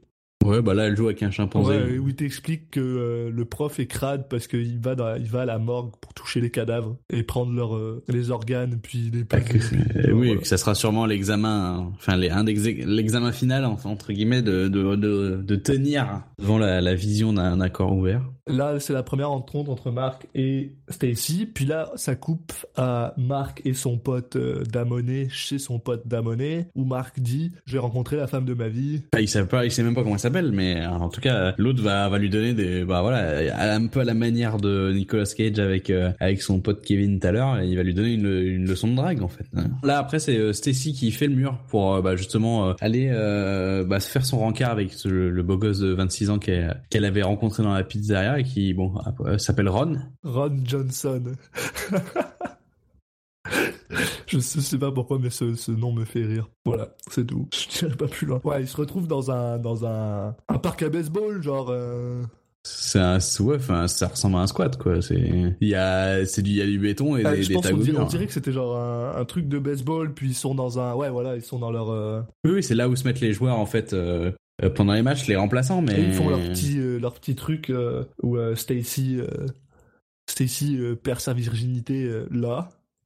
Et Ouais, voilà, sur un banc en béton. ouais, sur Donc, un banc en béton. On, on est sur du, du super romantique. avec avec avec cette cette cette image que j'ai trouvée assez vraiment en fait vraiment bien foutue belle où on, où justement l'image recule puis on la voit on est un peu distancié de tout ça peut-être comme elle l'est aussi dans le sens où ben il fait gris En fait, ça finit où elle regarde au, elle regarde au plafond et il y a un tag je sais plus ce qui est écrit dessus, mais bon, euh, ça remet, ça remet en perspective quoi. C'est c'est une scène, c'est une scène que j'ai trouvée euh, potentiellement un peu, un peu triste sur le coup. Mais euh, quoi, soit dit en passant, ça coupe. Puis il me semble qu'après on voit Stacy qui parle avec Linda et qui lui dit qu'il s'est passé de quoi avec Ron. Bah, elle lui explique que euh, ça fait mal et l'autre a dit bah continue, ça ira de mieux en mieux. Ensuite on a bah on fait on a on est au domicile de de Brad et Stacy. Et il y a Stacy qui a reçu des fleurs de la part de Ron et qui demande à, à Brad de s'en débarrasser pour pas que pour pas que les parents euh, soient au courant. Donc là, on a, on a un peu ce qu'on va revoir après en, en plus plus, c'est que bon, Brad, il apparaît pas forcément au début comme euh, le personnage le plus sympa, mais il a ce côté euh, grand frère. Ouais, quand même très protecteur avec sa sœur. Puis, euh, oh, il est, ouais, c'est un gars, c'est un gars, il essaye quoi. Il est plus protecteur de sa sœur que sa petite amie quoi, clairement. Bah, justement, c'est juste après, voilà, qui nous, qui, qui l'annonce, qui, qui en fait, il veut larguer sa, sa Lisa, donc sa copine qui est de, de, qui avec laquelle il est depuis deux ans, euh, tout simplement parce que bah c'est la dernière année au lycée et que bah il veut être un peu libre pour pour profiter à fond de la dernière année. Après, euh, il dit ça et en même temps, il se passe quelque chose qui qui qui met un peu ça en perspective. C'est il lui propose d'aller euh, d'aller au pareil au, un peu au, même endroit que que que Stacy est allée le le soir d'avant. Je sais pas comment ça s'est passé, mais un petit peu le parce qu'il a l'air d'être l'endroit où enfin le je sais pas le the place to be pour euh, pour pour coucher. euh. Donc je sais pas. J'ai l'impression que tous les ados vont là-bas? Ouais, c'est un peu le cas, on dirait. Donc, je sais pas, est-ce qu'ils ont un, est-ce qu'ils ont un agenda partagé où ils cochent et ils disent quand les, quand c'est libre? Parce que en fait euh, c'est quand même le, c'est pas, c'est pas hyper, euh, c'est, c'est, c'est ouvert quoi. Donc euh, bon, si tu peux te retrouver, euh, si tu tu es mal, euh, mal organisé. ouais. si tu, si mal organisé, tu peux te retrouver avec deux coups. Bon bah c'est là, tu- ça, tombe mal. Normalement le mercredi c'était mon jour. Enfin bon. Donc j'espère qu'ils sont organisés. Enfin en tout cas, euh, sa copine n'a pas l'air hyper partante hein, pour aller pour aller là-bas. Bah, j'ai l'impression que ça le réconforte dans son idée que genre cette relation a fait son cours. Et justement, c'est un peu ça, c'est un peu ça où on a un peu cette espèce de dualité entre Brad qui est vraiment très très gentil avec euh, sa sœur, mais en même temps qui a l'air d'être un peu un connard avec euh, bah, tout le monde. C'est d'ailleurs là aussi où il invite, euh, fi- finalement, il finit par avoir un, un job pour son pote, le gars qui lui a demandé le blond avec les lunettes là, où il lui explique bah viens, viens faire de quoi ici, viens travailler chez nous. Ce gars est là maintenant. On, on continue dans les antiques de, de Genot, là. Bah, Après là, on retombe sur un peu sur notre subplot préféré, euh, subplot inutile préféré. de notre ami, euh, de notre ami Sean Penn qui continue à essayer de faire n'importe quoi dans la salle de, de classe de l'autre. Euh, si je me souviens bien, celui-là, ah oui, parce que Monsieur Hand a une espèce de, euh, bah pas une espèce, il a une règle comme quoi les gens ont pas le droit de manger dans la dans la salle. Et, euh, et là, il me semble que je pense que c'est celui où euh, Sean Penn est en retard encore et il demande où est-ce que Sean Penn est. Et il y a un étudiant qui dit ah je l'ai vu euh, devant les machines pour euh, récupérer de la bouffe. Et euh, bon ils vont le chercher. Et puis bah une fois de plus ils se parlent entre eux. il à moitié torse nu, il est pété, il est déchiré. euh, le, le, le gars lui gueule dessus parce qu'il lui fait perdre son temps. Blablabla. Ouais, Bon, qui a pas l'air très ouais, non, réceptif. il s'en hein. fout complètement. Globalement, ça va être un peu l'histoire du, truc, c'est que là, euh, euh, t'as l'impression que ça va être le la grande histoire où t'as le prof qui va réussir à tourner un, élève dissipé, en faire, euh, à, dévoiler son potentiel, alors qu'en fait à la fin, bah, il, il se passe rien, il est complètement euh, torché et il va faire la fête quoi. Bon, mais on, avance un peu trop là. Non, en fait là, on continue sur notre bah, sur notre année scolaire. On est parce que au final, le film se passe du début à la fin de l'année scolaire. Et là, on est à Noël. Euh, et puis euh, Stacy se plaint que bah, Ron n'a pas rappelé depuis novembre. Donc, euh, je sais pas, je sais pas trop ce qu'elle espérait, mais elle, est, elle est déçue de que le mec de 26 ans l'ait pas rappelé après avoir couché avec elle euh, sur, un, sur un banc en béton. Quoi. Ouais, mais ouais. Si c'était la place to be, tu sais, peut-être qu'il y avait. euh, Mais voilà, ils sont. Ouais, il me semble qu'ils sont de retour à la pizza place, puis ils parlent, puis voilà. Parce qu'on est de retour un peu là-dedans, puis finalement, on fait un peu cette espèce de shift avec euh, euh, Mike et Matt, finalement. Bah, Rat et Damonet, qui, Damonet qui dit, bah, vas-y, demande-lui, genre, demande-lui son numéro, va lui parler, blablabla. Et à ce moment-là, c'est toujours pas son nom, d'ailleurs. Ça fait deux mois. C'est deux mois qu'ils travaillent ensemble, c'est toujours pas son. C'est quand même, euh, il, est pas, il est vraiment pas efficace. Parce que le gars travaille au cinéma qui est littéralement en face de la pizza place, donc il la voit. Voilà. Ouf, et puis ils sont en cours ensemble. Hein, enfin, En plus, c'est ça qui est bizarre, c'est que genre, pour, pour travailler au cinéma, il est obligé d'avoir une espèce de costume cravate, pas, costume de papillon. Donc le gars est en costume de papillon pour aller à une pizza place. Son pote lui dit, genre, bah, euh, enlève la veste, ça, ça- ça- ça fait bizarre. Et il a la pire technique de d'ouverture de, discussion du monde, c'est qu'il va voir la fille et il lui dit si jamais je perds ma veste, qu'est-ce qui se passe? Qu'est-ce que vous faites avec les vestes qui ont été perdues? Puis et là elle fait ouais bah on a un bac. Elle sort le bac et sa réaction c'est genre ah non ça va prendre trop longtemps pour chercher, j'en rachèterai juste une. Mais ça a l'air de marcher parce qu'il finit par bah, lui demander son numéro et après avoir eu son numéro il lui demande son nom et il revient devant son pote d'Amonet puis genre ah, youpi j'ai mon numéro et puis voilà donc il est content. Bon, globalement, ça, ça a pas l'air d'être très dur d'être un, d'être un grand dragueur euh, euh, à cet endroit-là et à cette époque. Et puis bah là, euh, peu de temps après, euh, en fait, on va voir la, la meilleure scène du film. Apparition de Nicolas Cage. à 30 minutes où, euh, où il est au restaurant où il y a Brad qui travaille parce que bien sûr c'est son pote donc Brad travaille avec euh, avec son pote et on voit juste Bah, c'est la première fois qu'on le voit, alors qu'on l'a vu plusieurs fois le, le coin, mais je sais pas, il doit travailler que c'est un jour par mois. on voit sa pas. face vraiment de face pour cette fois on le voit il apparaît deux secondes à peu près même pas et il est juste euh, derrière un Mais derrière le, le comptoir, enfin pas derrière le comptoir, derrière le derrière le dans la deux- dans le fond de la cuisine. Il y a une espèce d'embrouille et on se dit euh, ouais, il y a sa tête, il va, il va dire quelque chose, il va se passer quelque chose, il va il va avoir une ligne de dialogue. et en fait non. et après on le voit un peu plus proche il me semble si je me souviens bien On le voit assez proche mais enfin il y a vraiment aucune euh, il y a vraiment aucune idée de dialogue là et c'est ça c'est le moment où Brad euh, bah, se, se fait se fait virer en fait de la manière la, la plus injuste possible. C'est ça, c'est il y a son pote le blond qui est censé s'occuper de la, comment on appelle ça, de la caisse, puis il fait ah est-ce que tu peux venir euh, euh, prendre ma caisse parce que je vais aux toilettes? Le gars va aux toilettes, il y a un gars qui vient se plaindre parce que genre son petit déjeuner est dégueulasse et le gars lui dit ah euh, je veux faire me rembourser à 100%. Est-ce que tu sais ce que ça veut dire 100% satisfait? Là, L'autre lui dit attends faut que tu remplisses un, un, papier, un papier. Puis là, il lui hurle dessus, donc il hurle sur, sur Brad, donc Brad insulte le gars. Il y a le manager qui vient, qui dit Est-ce que t'as insulté le gars? Et bah oui, mais il a commencé, t'es viré. Voilà. Bon. Et là, le mec, il est dans la merde. Oui, puis sur le- il est sur une bonne série parce qu'en fait, euh, bon, je crois que c'est deux scènes plus tard, il se fait larguer par sa copine. Avec le même, euh, avec le même pitch que lui avait préparé. Donc, euh, pour lui, en lui disant qu'elle elle veut, elle veut de la plus de liberté. Lui, il avait changé d'avis parce qu'il disait, bon, bah, euh, je me, j'étais classe, euh, j'avais un, un boulot et tout, ça s'arrangeait. Et maintenant que j'en ai plus, bah, faut au moins que j'ai, faut au moins que j'ai une copine parce que je peux pas avoir ni copine ni boulot. Et voilà, et il se fait jeter de la même manière, ce qui est un peu ironique et franchement hilarant. Donc là, c'est voilà sur l'arc de, de Brad, on est au moment où il est au fond du trou et on va voir si s'il arrive à à s'en sortir. Ouais, c'est un peu ça. Il a c'est le, c'est le moment où le héros a tout perdu et voilà, et il faut qu'il retrouve des, des des forces pour euh, repartir de l'avant. Sauf que bon, c'est pas du tout le héros, mais bon, c'est un peu notre euh, héros par. euh, Parce qu'on a besoin de quelqu'un qui, qui fait un lien avec tout finalement. Et c'est le seul qui connaît. euh, c'est le seul qui. Ben, c'est la, c'est le frère de, de Stacy. C'est le seul qui, qui connaît vraiment Sean Penn. Et puis le fait qu'il soit en dernière année de lycée, il y a, ça rajoute ce thème un petit peu voilà de la de la fin du lycée, de voilà. À partir de là, on a le, la scène où euh, Mike, Matt, Mark. Voilà, c'est ça, voilà, on a euh, les conseils rencarts de, de tonton Mike euh, à Marc là pour son parce qu'il a rendez-vous avec Stacy. Un rendez-vous qui va se passer plus ou moins bien. Après qu'il ait oublié son, son portefeuille.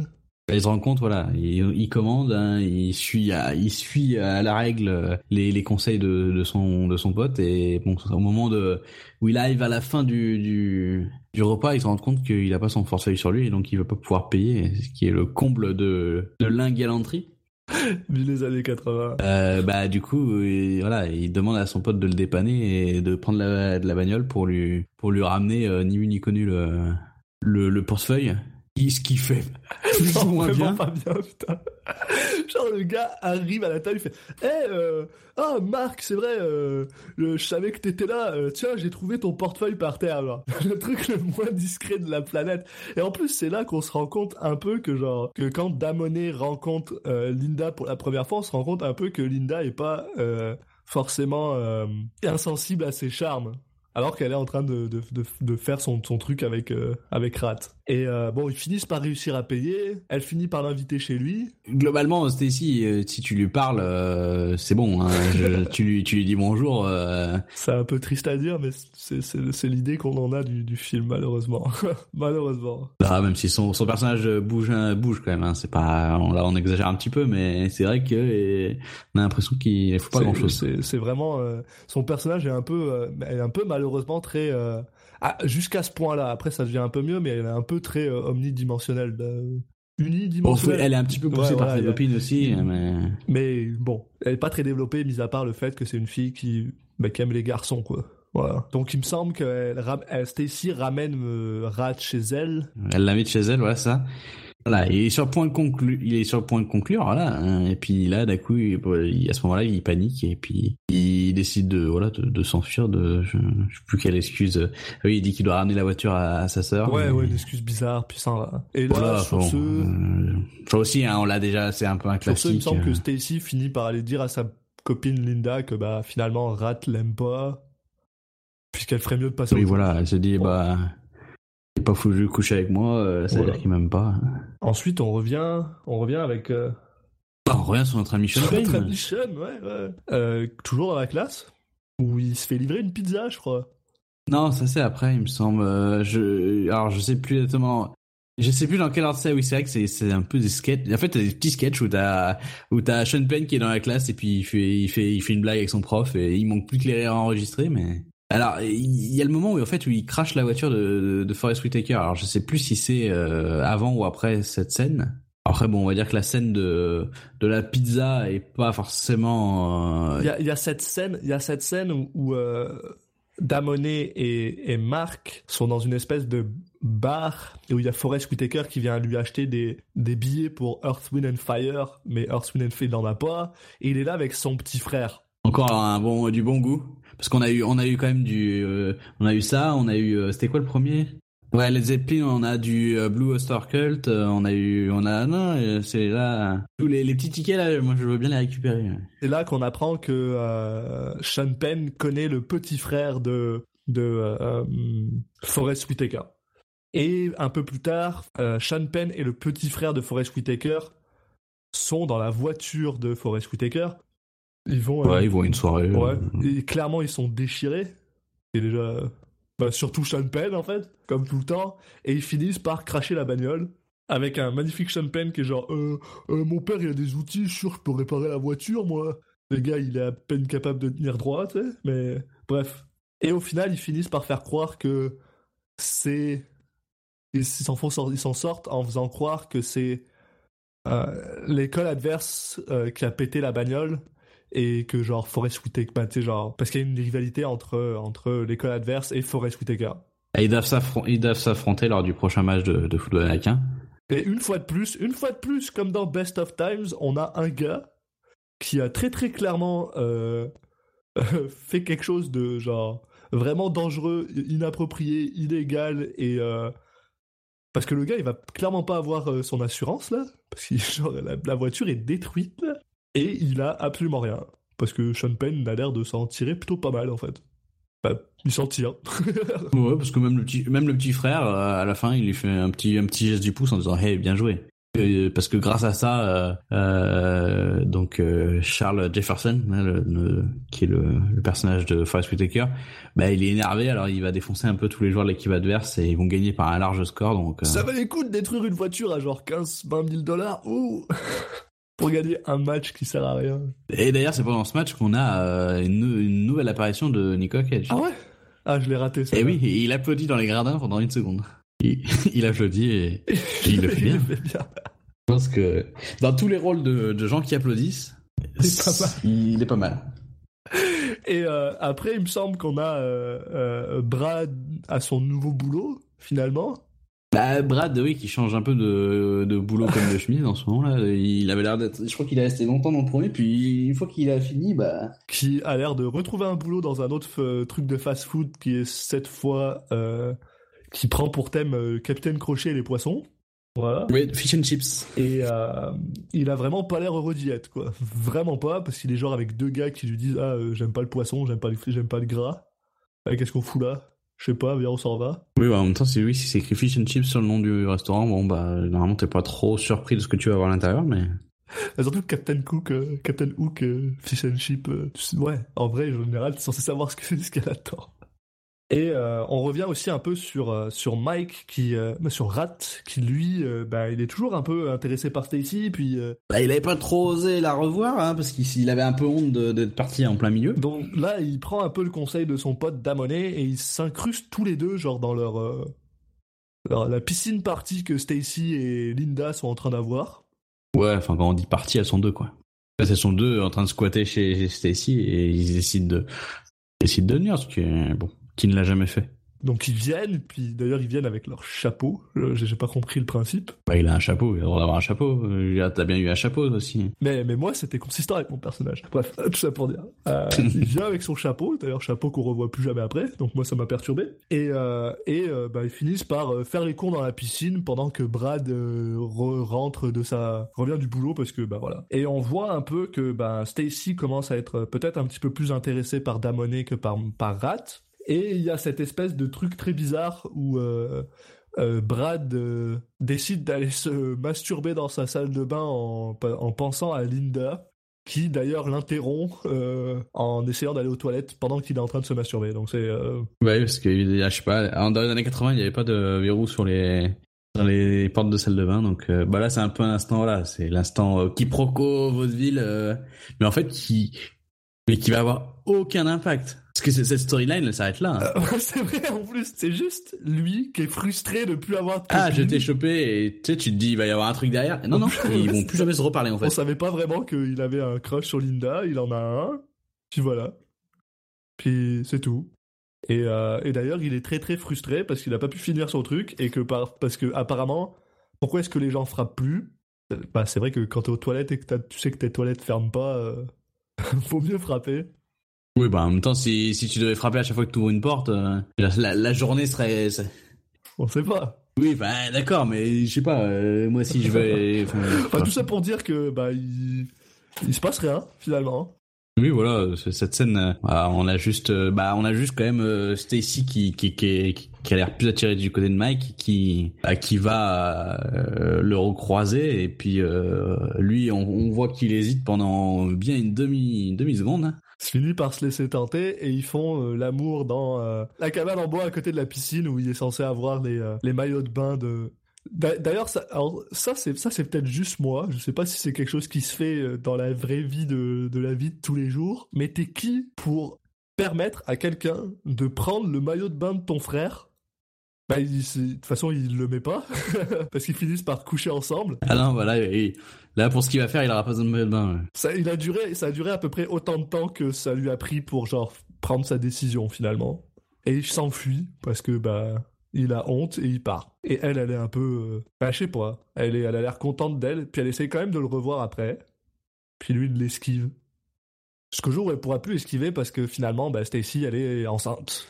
Ouais, elle lui annonce ça. euh, J'avoue que je, je m'attendais pas trop à ça parce qu'en fait, c'est pas c'est pas trop en adéquation avec le le ton de. Le ton de tout le film, ouais, qui est quand même, qui est quand même plus. euh, C'est assez spécial, ouais. Et, et surtout, ce que j'ai vraiment aimé, c'est parce que, en général, en général, soyons honnêtes, quand, quand, dans ce genre de film, quand il y a une scène comme ça, c'est surtout pour être très moralisateur sur le fait que, bah, vous êtes des jeunes et vous avez du sexe et c'est pas bien et blablabla et trucs. Et en fait, bah, finalement, je me rends compte que tout ça est quand même, euh, euh, géré de manière quand même vraiment très mature, dans le sens où, bah, elle arrive, puis elle lui dit, ah, euh, bah, je suis enceinte et je veux avoir une avortion, un avortement. Et, euh, Bah, alors euh, moi au début, euh, je me suis dit ah mais enfin c'est pas vrai. Elle lui dit ça euh, parce que parce que reste avec pour lui, le ouais, forcer. ouais. Non, pas forcément, mais pour, au moins pour, pour le forcer à à lui répondre quoi. Enfin lui pour le faire pour, pour faire le- réagir voilà, finalement, pour- ouais, ouais. Ouais, c'est ça. Et en fait, euh, c'était tellement peu amené parce qu'en fait, le, le film te donne aucun indice là-dessus. C'est juste, euh, bah tiens, tiens, il veut plus me reparler euh, parce qu'il a, il a aussi un peu honte d'avoir fait ça à son à son pote quand même. Je sais, alors ça honnêtement, je sais pas si c'est si c'est parce qu'il a un peu honte d'avoir fait ça à son pote ou c'est juste parce que bah il a duré trois secondes. Ouais, je sais pas, il explique pas trop. Je pense que c'est bon, peut-être un peu les deux. Enfin, en tout cas, il y a aucun moment où où il y a il pas le film donne pas d'indice sur le, la situation de Stacy en fait. Y a pas un moment où elle va vomir? Je me souviens plus. Euh, Je, je m'en rappelle pas. En même temps, euh, c'est tellement.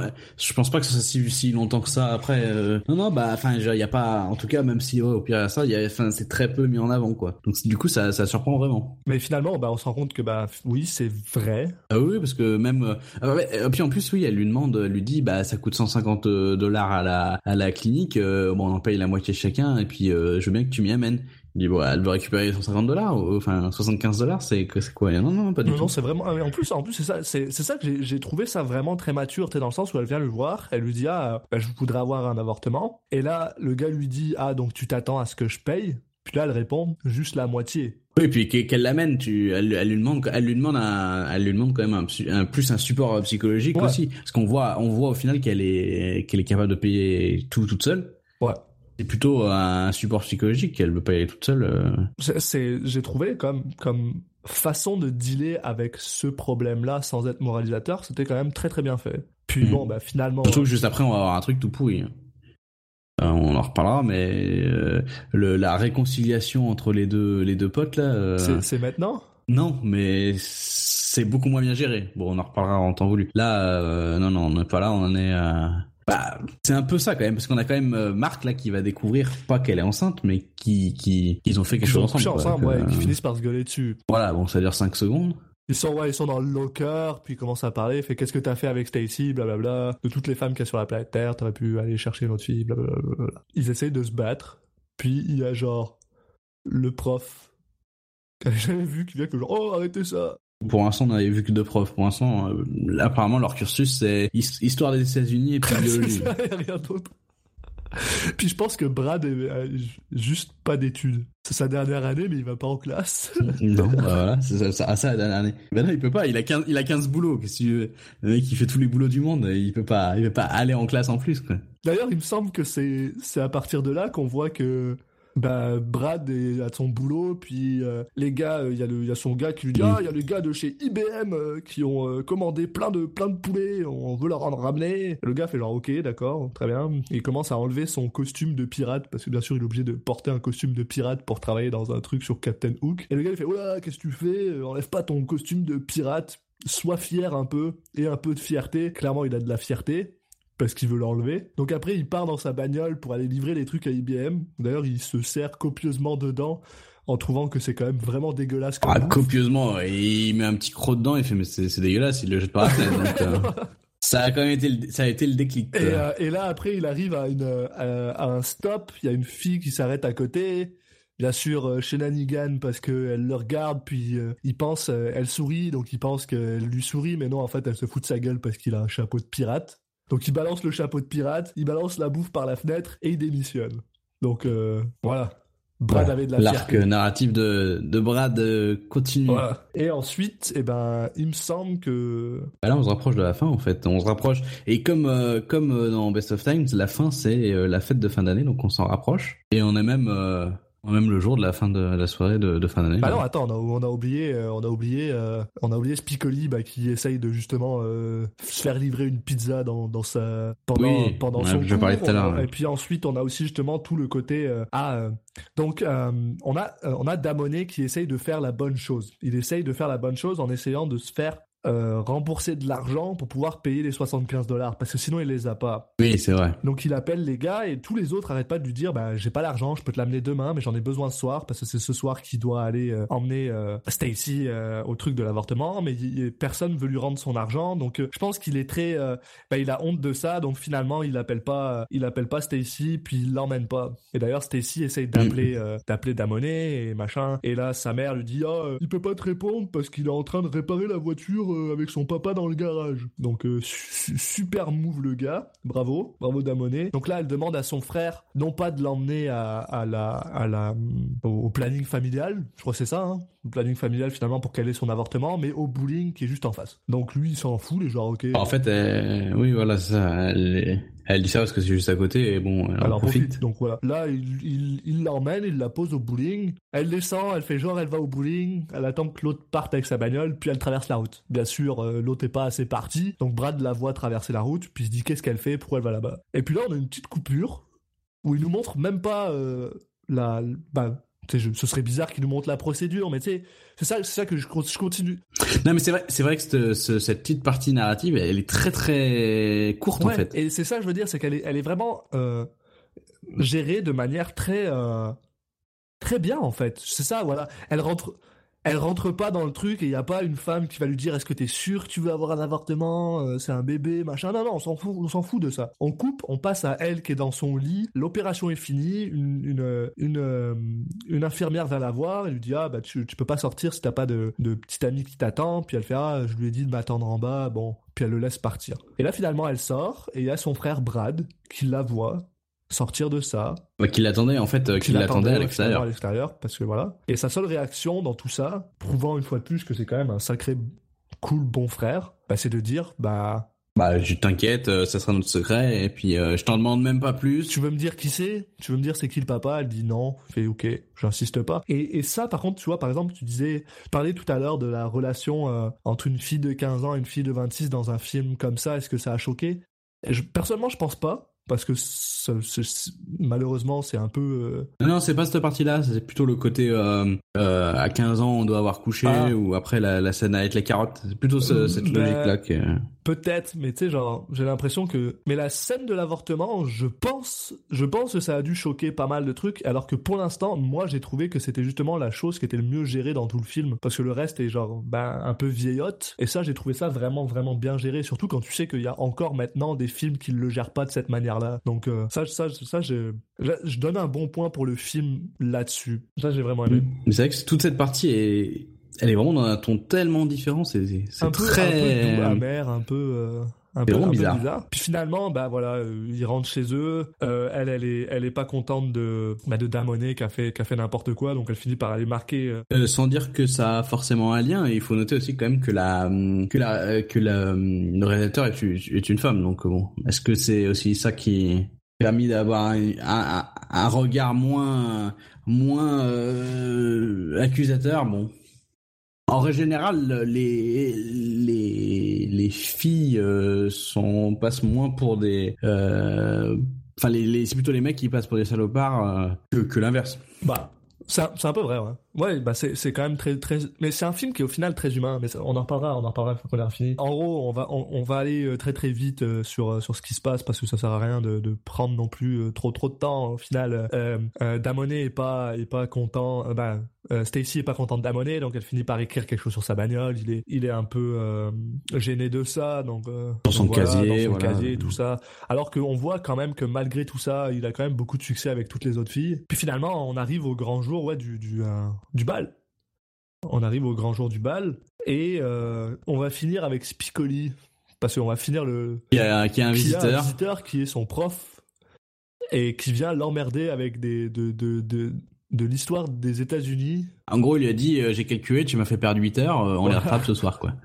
et et Scapoli finalement qui prouve qu'il est pas si qu'il est pas si idiot que ça tout en le disant d'une manière vraiment très stupide euh, explique finalement euh, c'est quoi sa vision de, l'histoire des États-Unis et le gars lui dit bon bah ok je pense que je t'ai assez fait perdre ton temps va va à la, à la prom et bah il finit par aller à la prom avec ses potes ils sont ils sont pactés euh, ils sont drogués et, voilà. D'ailleurs, il a une magnifique cravate rose dégueulasse, mauve dégueulasse.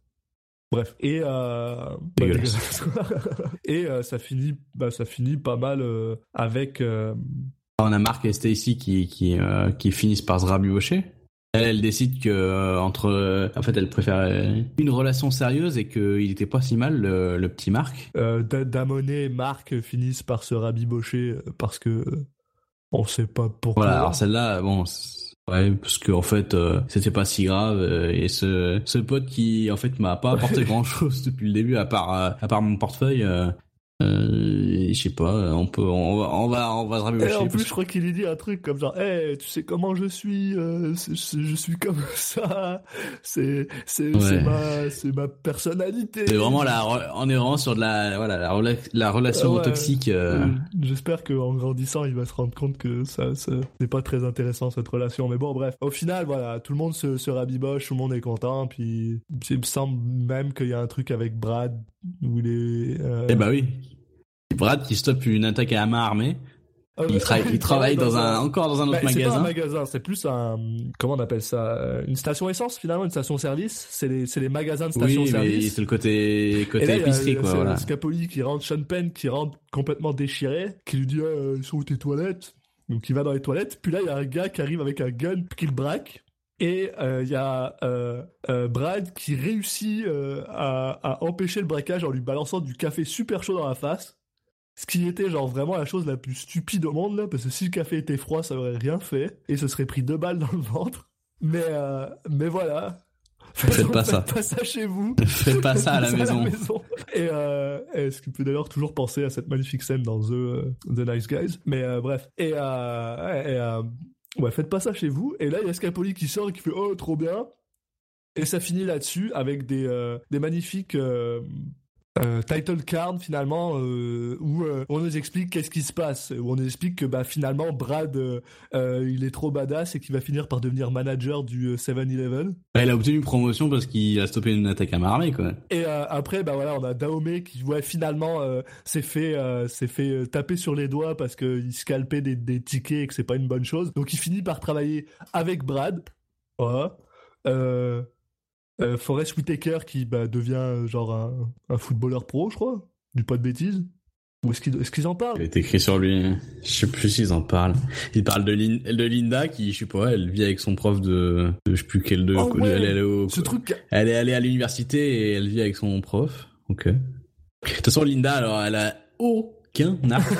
le seul truc qu'elle a, c'est qu'elle a une relation à distance et puis à la fin, euh, elle le plaque à distance, mais pff, ils avaient pas de quoi payer un acteur supplémentaire, alors son copain, il est juste, euh, il est juste nommé, quoi. Non, non, mais c'est très bizarre. Si elle est là euh, pour montrer ses seins à un moment, mais Ouais, voilà.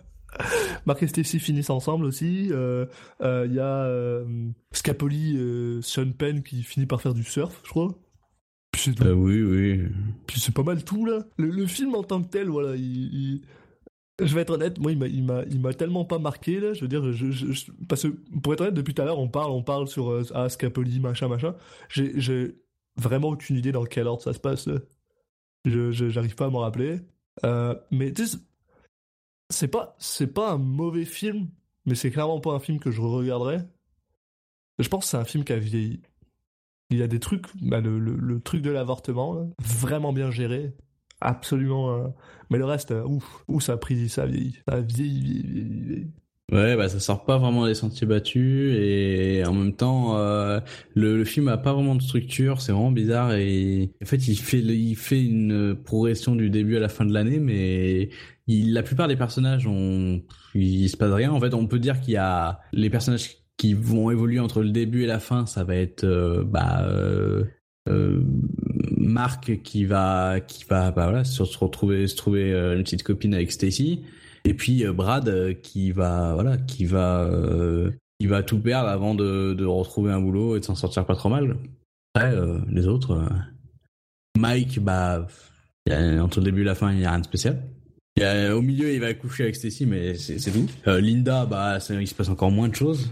Euh, Forrest Whitaker bah juste à un moment il est énervé. En plus, c'est vrai que c'est vrai que genre euh, le passage du temps dans ce film est vraiment très bizarre. Je, je ne comprends pas. Euh, je, je comprends pas comment il se passe, je comprends pas comment il, il avance, il recule, je sais pas. Il- je sais qu'au début, ouais, c'est le début de l'année, je sais qu'à la fin, c'est la prom de fin d'études, c'est tout. Oui, il y a quelques petits moments. À un moment, ils disent que c'est Noël, donc euh, qu'elle déteste Noël. Donc tu vois, donc, tu sais, tu sais que t'en es à peu près au milieu. Ouais. Mais c'est tout. C'est vrai que c'est assez, c'est assez confus, ouais. Ouais.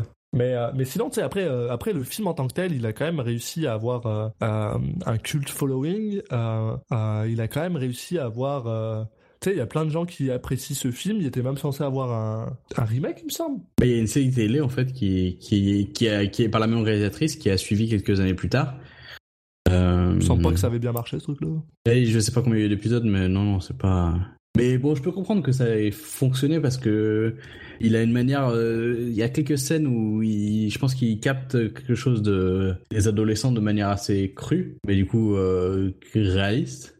Mais euh, il y a beaucoup de scènes aussi qui sont qui sont très peu réussies donc c'est bizarre. Il y a y a des choses à picorer dedans mais sur la globalité euh... par contre par contre je vais je, vais reconnaître que j'ai vraiment beaucoup apprécié la, la photographie. J'ai vraiment beaucoup apprécié le, le, la réalisation aussi qui est quand même assez sobre qui est quand même assez elle, elle prend pas trop le dessus. Ça reste euh, c'est très c'est très concentré, euh, focus sur les sur les personnages au final, même s'ils sont pas très intéressants. Mais tu sais, c'est sobre, c'est propre, euh, c'est beau. Il y a, il y a, il y a très belles, il y a très belles images. J'ai vraiment, euh, j'ai vraiment apprécié. J'ai au moins apprécié ça de ce film. Euh, après, c'est vrai que le contenu en lui-même, il, il m'a pas, il m'a pas particulièrement.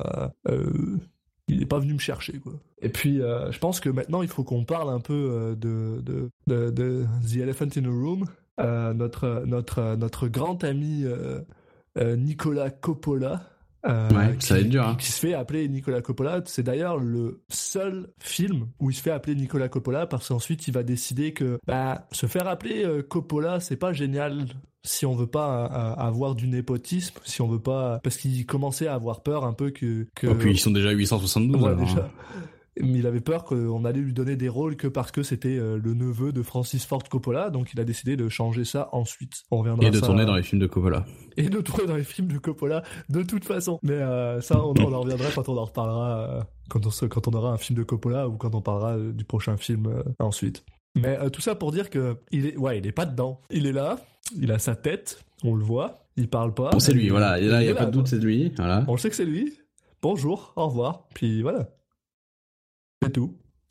C'est le, c'est le, c'est, un zéro sur l'échelle de Cage, quoi. Oui, voilà, c'est Ça, C'est peut-être, de- même un, un moins 1 parce que il, il a rien, il a rien, il est, il est pas là, il est pas présent.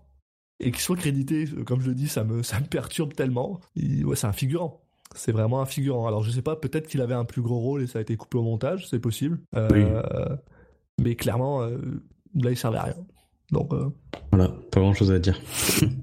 pas grand chose à dire là-dessus. Euh, donc voilà, c'était euh, ça chauffe au lycée Richmond, Fast Times at Richmond High, avec mon magnifique accent euh, américain. Eh bah écoutez, merci à tous de nous avoir suivis pour ce premier épisode. Donc on n'a pas, pas encore vraiment défini le, rythme. On va essayer de se faire au moins un par mois, voire deux par mois. Donc on, va voir un petit peu comment ça se passe.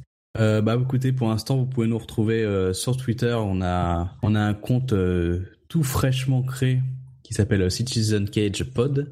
Vous pouvez également nous retrouver bah, sur iTunes, euh, sur Spotify, sur Google Podcast, euh, toutes, euh, bah, toutes vos applications de, de podcast préférées. Il suffit de chercher Citizen Cage. On va également vous mettre ça sur YouTube, donc vous aurez vraiment l'embarras du choix pour nous, pour nous écouter. Donc euh, il nous reste juste à dire que le programme du, prochain épisode, ça sera euh, donc euh, Valley Girl de Martha Coolidge, où cette fois euh, on devrait avoir un, cage avec plus de plus de temps d'écran vu qu'il partage l'affiche. Et puis c'est pour ça qu'on fera on fera uniquement ce film là. Et puis on va enregistrer la prochaine intro, on va regarder le film et puis et puis on va enregistrer tout ça. Salut à tous. À la prochaine, les gens.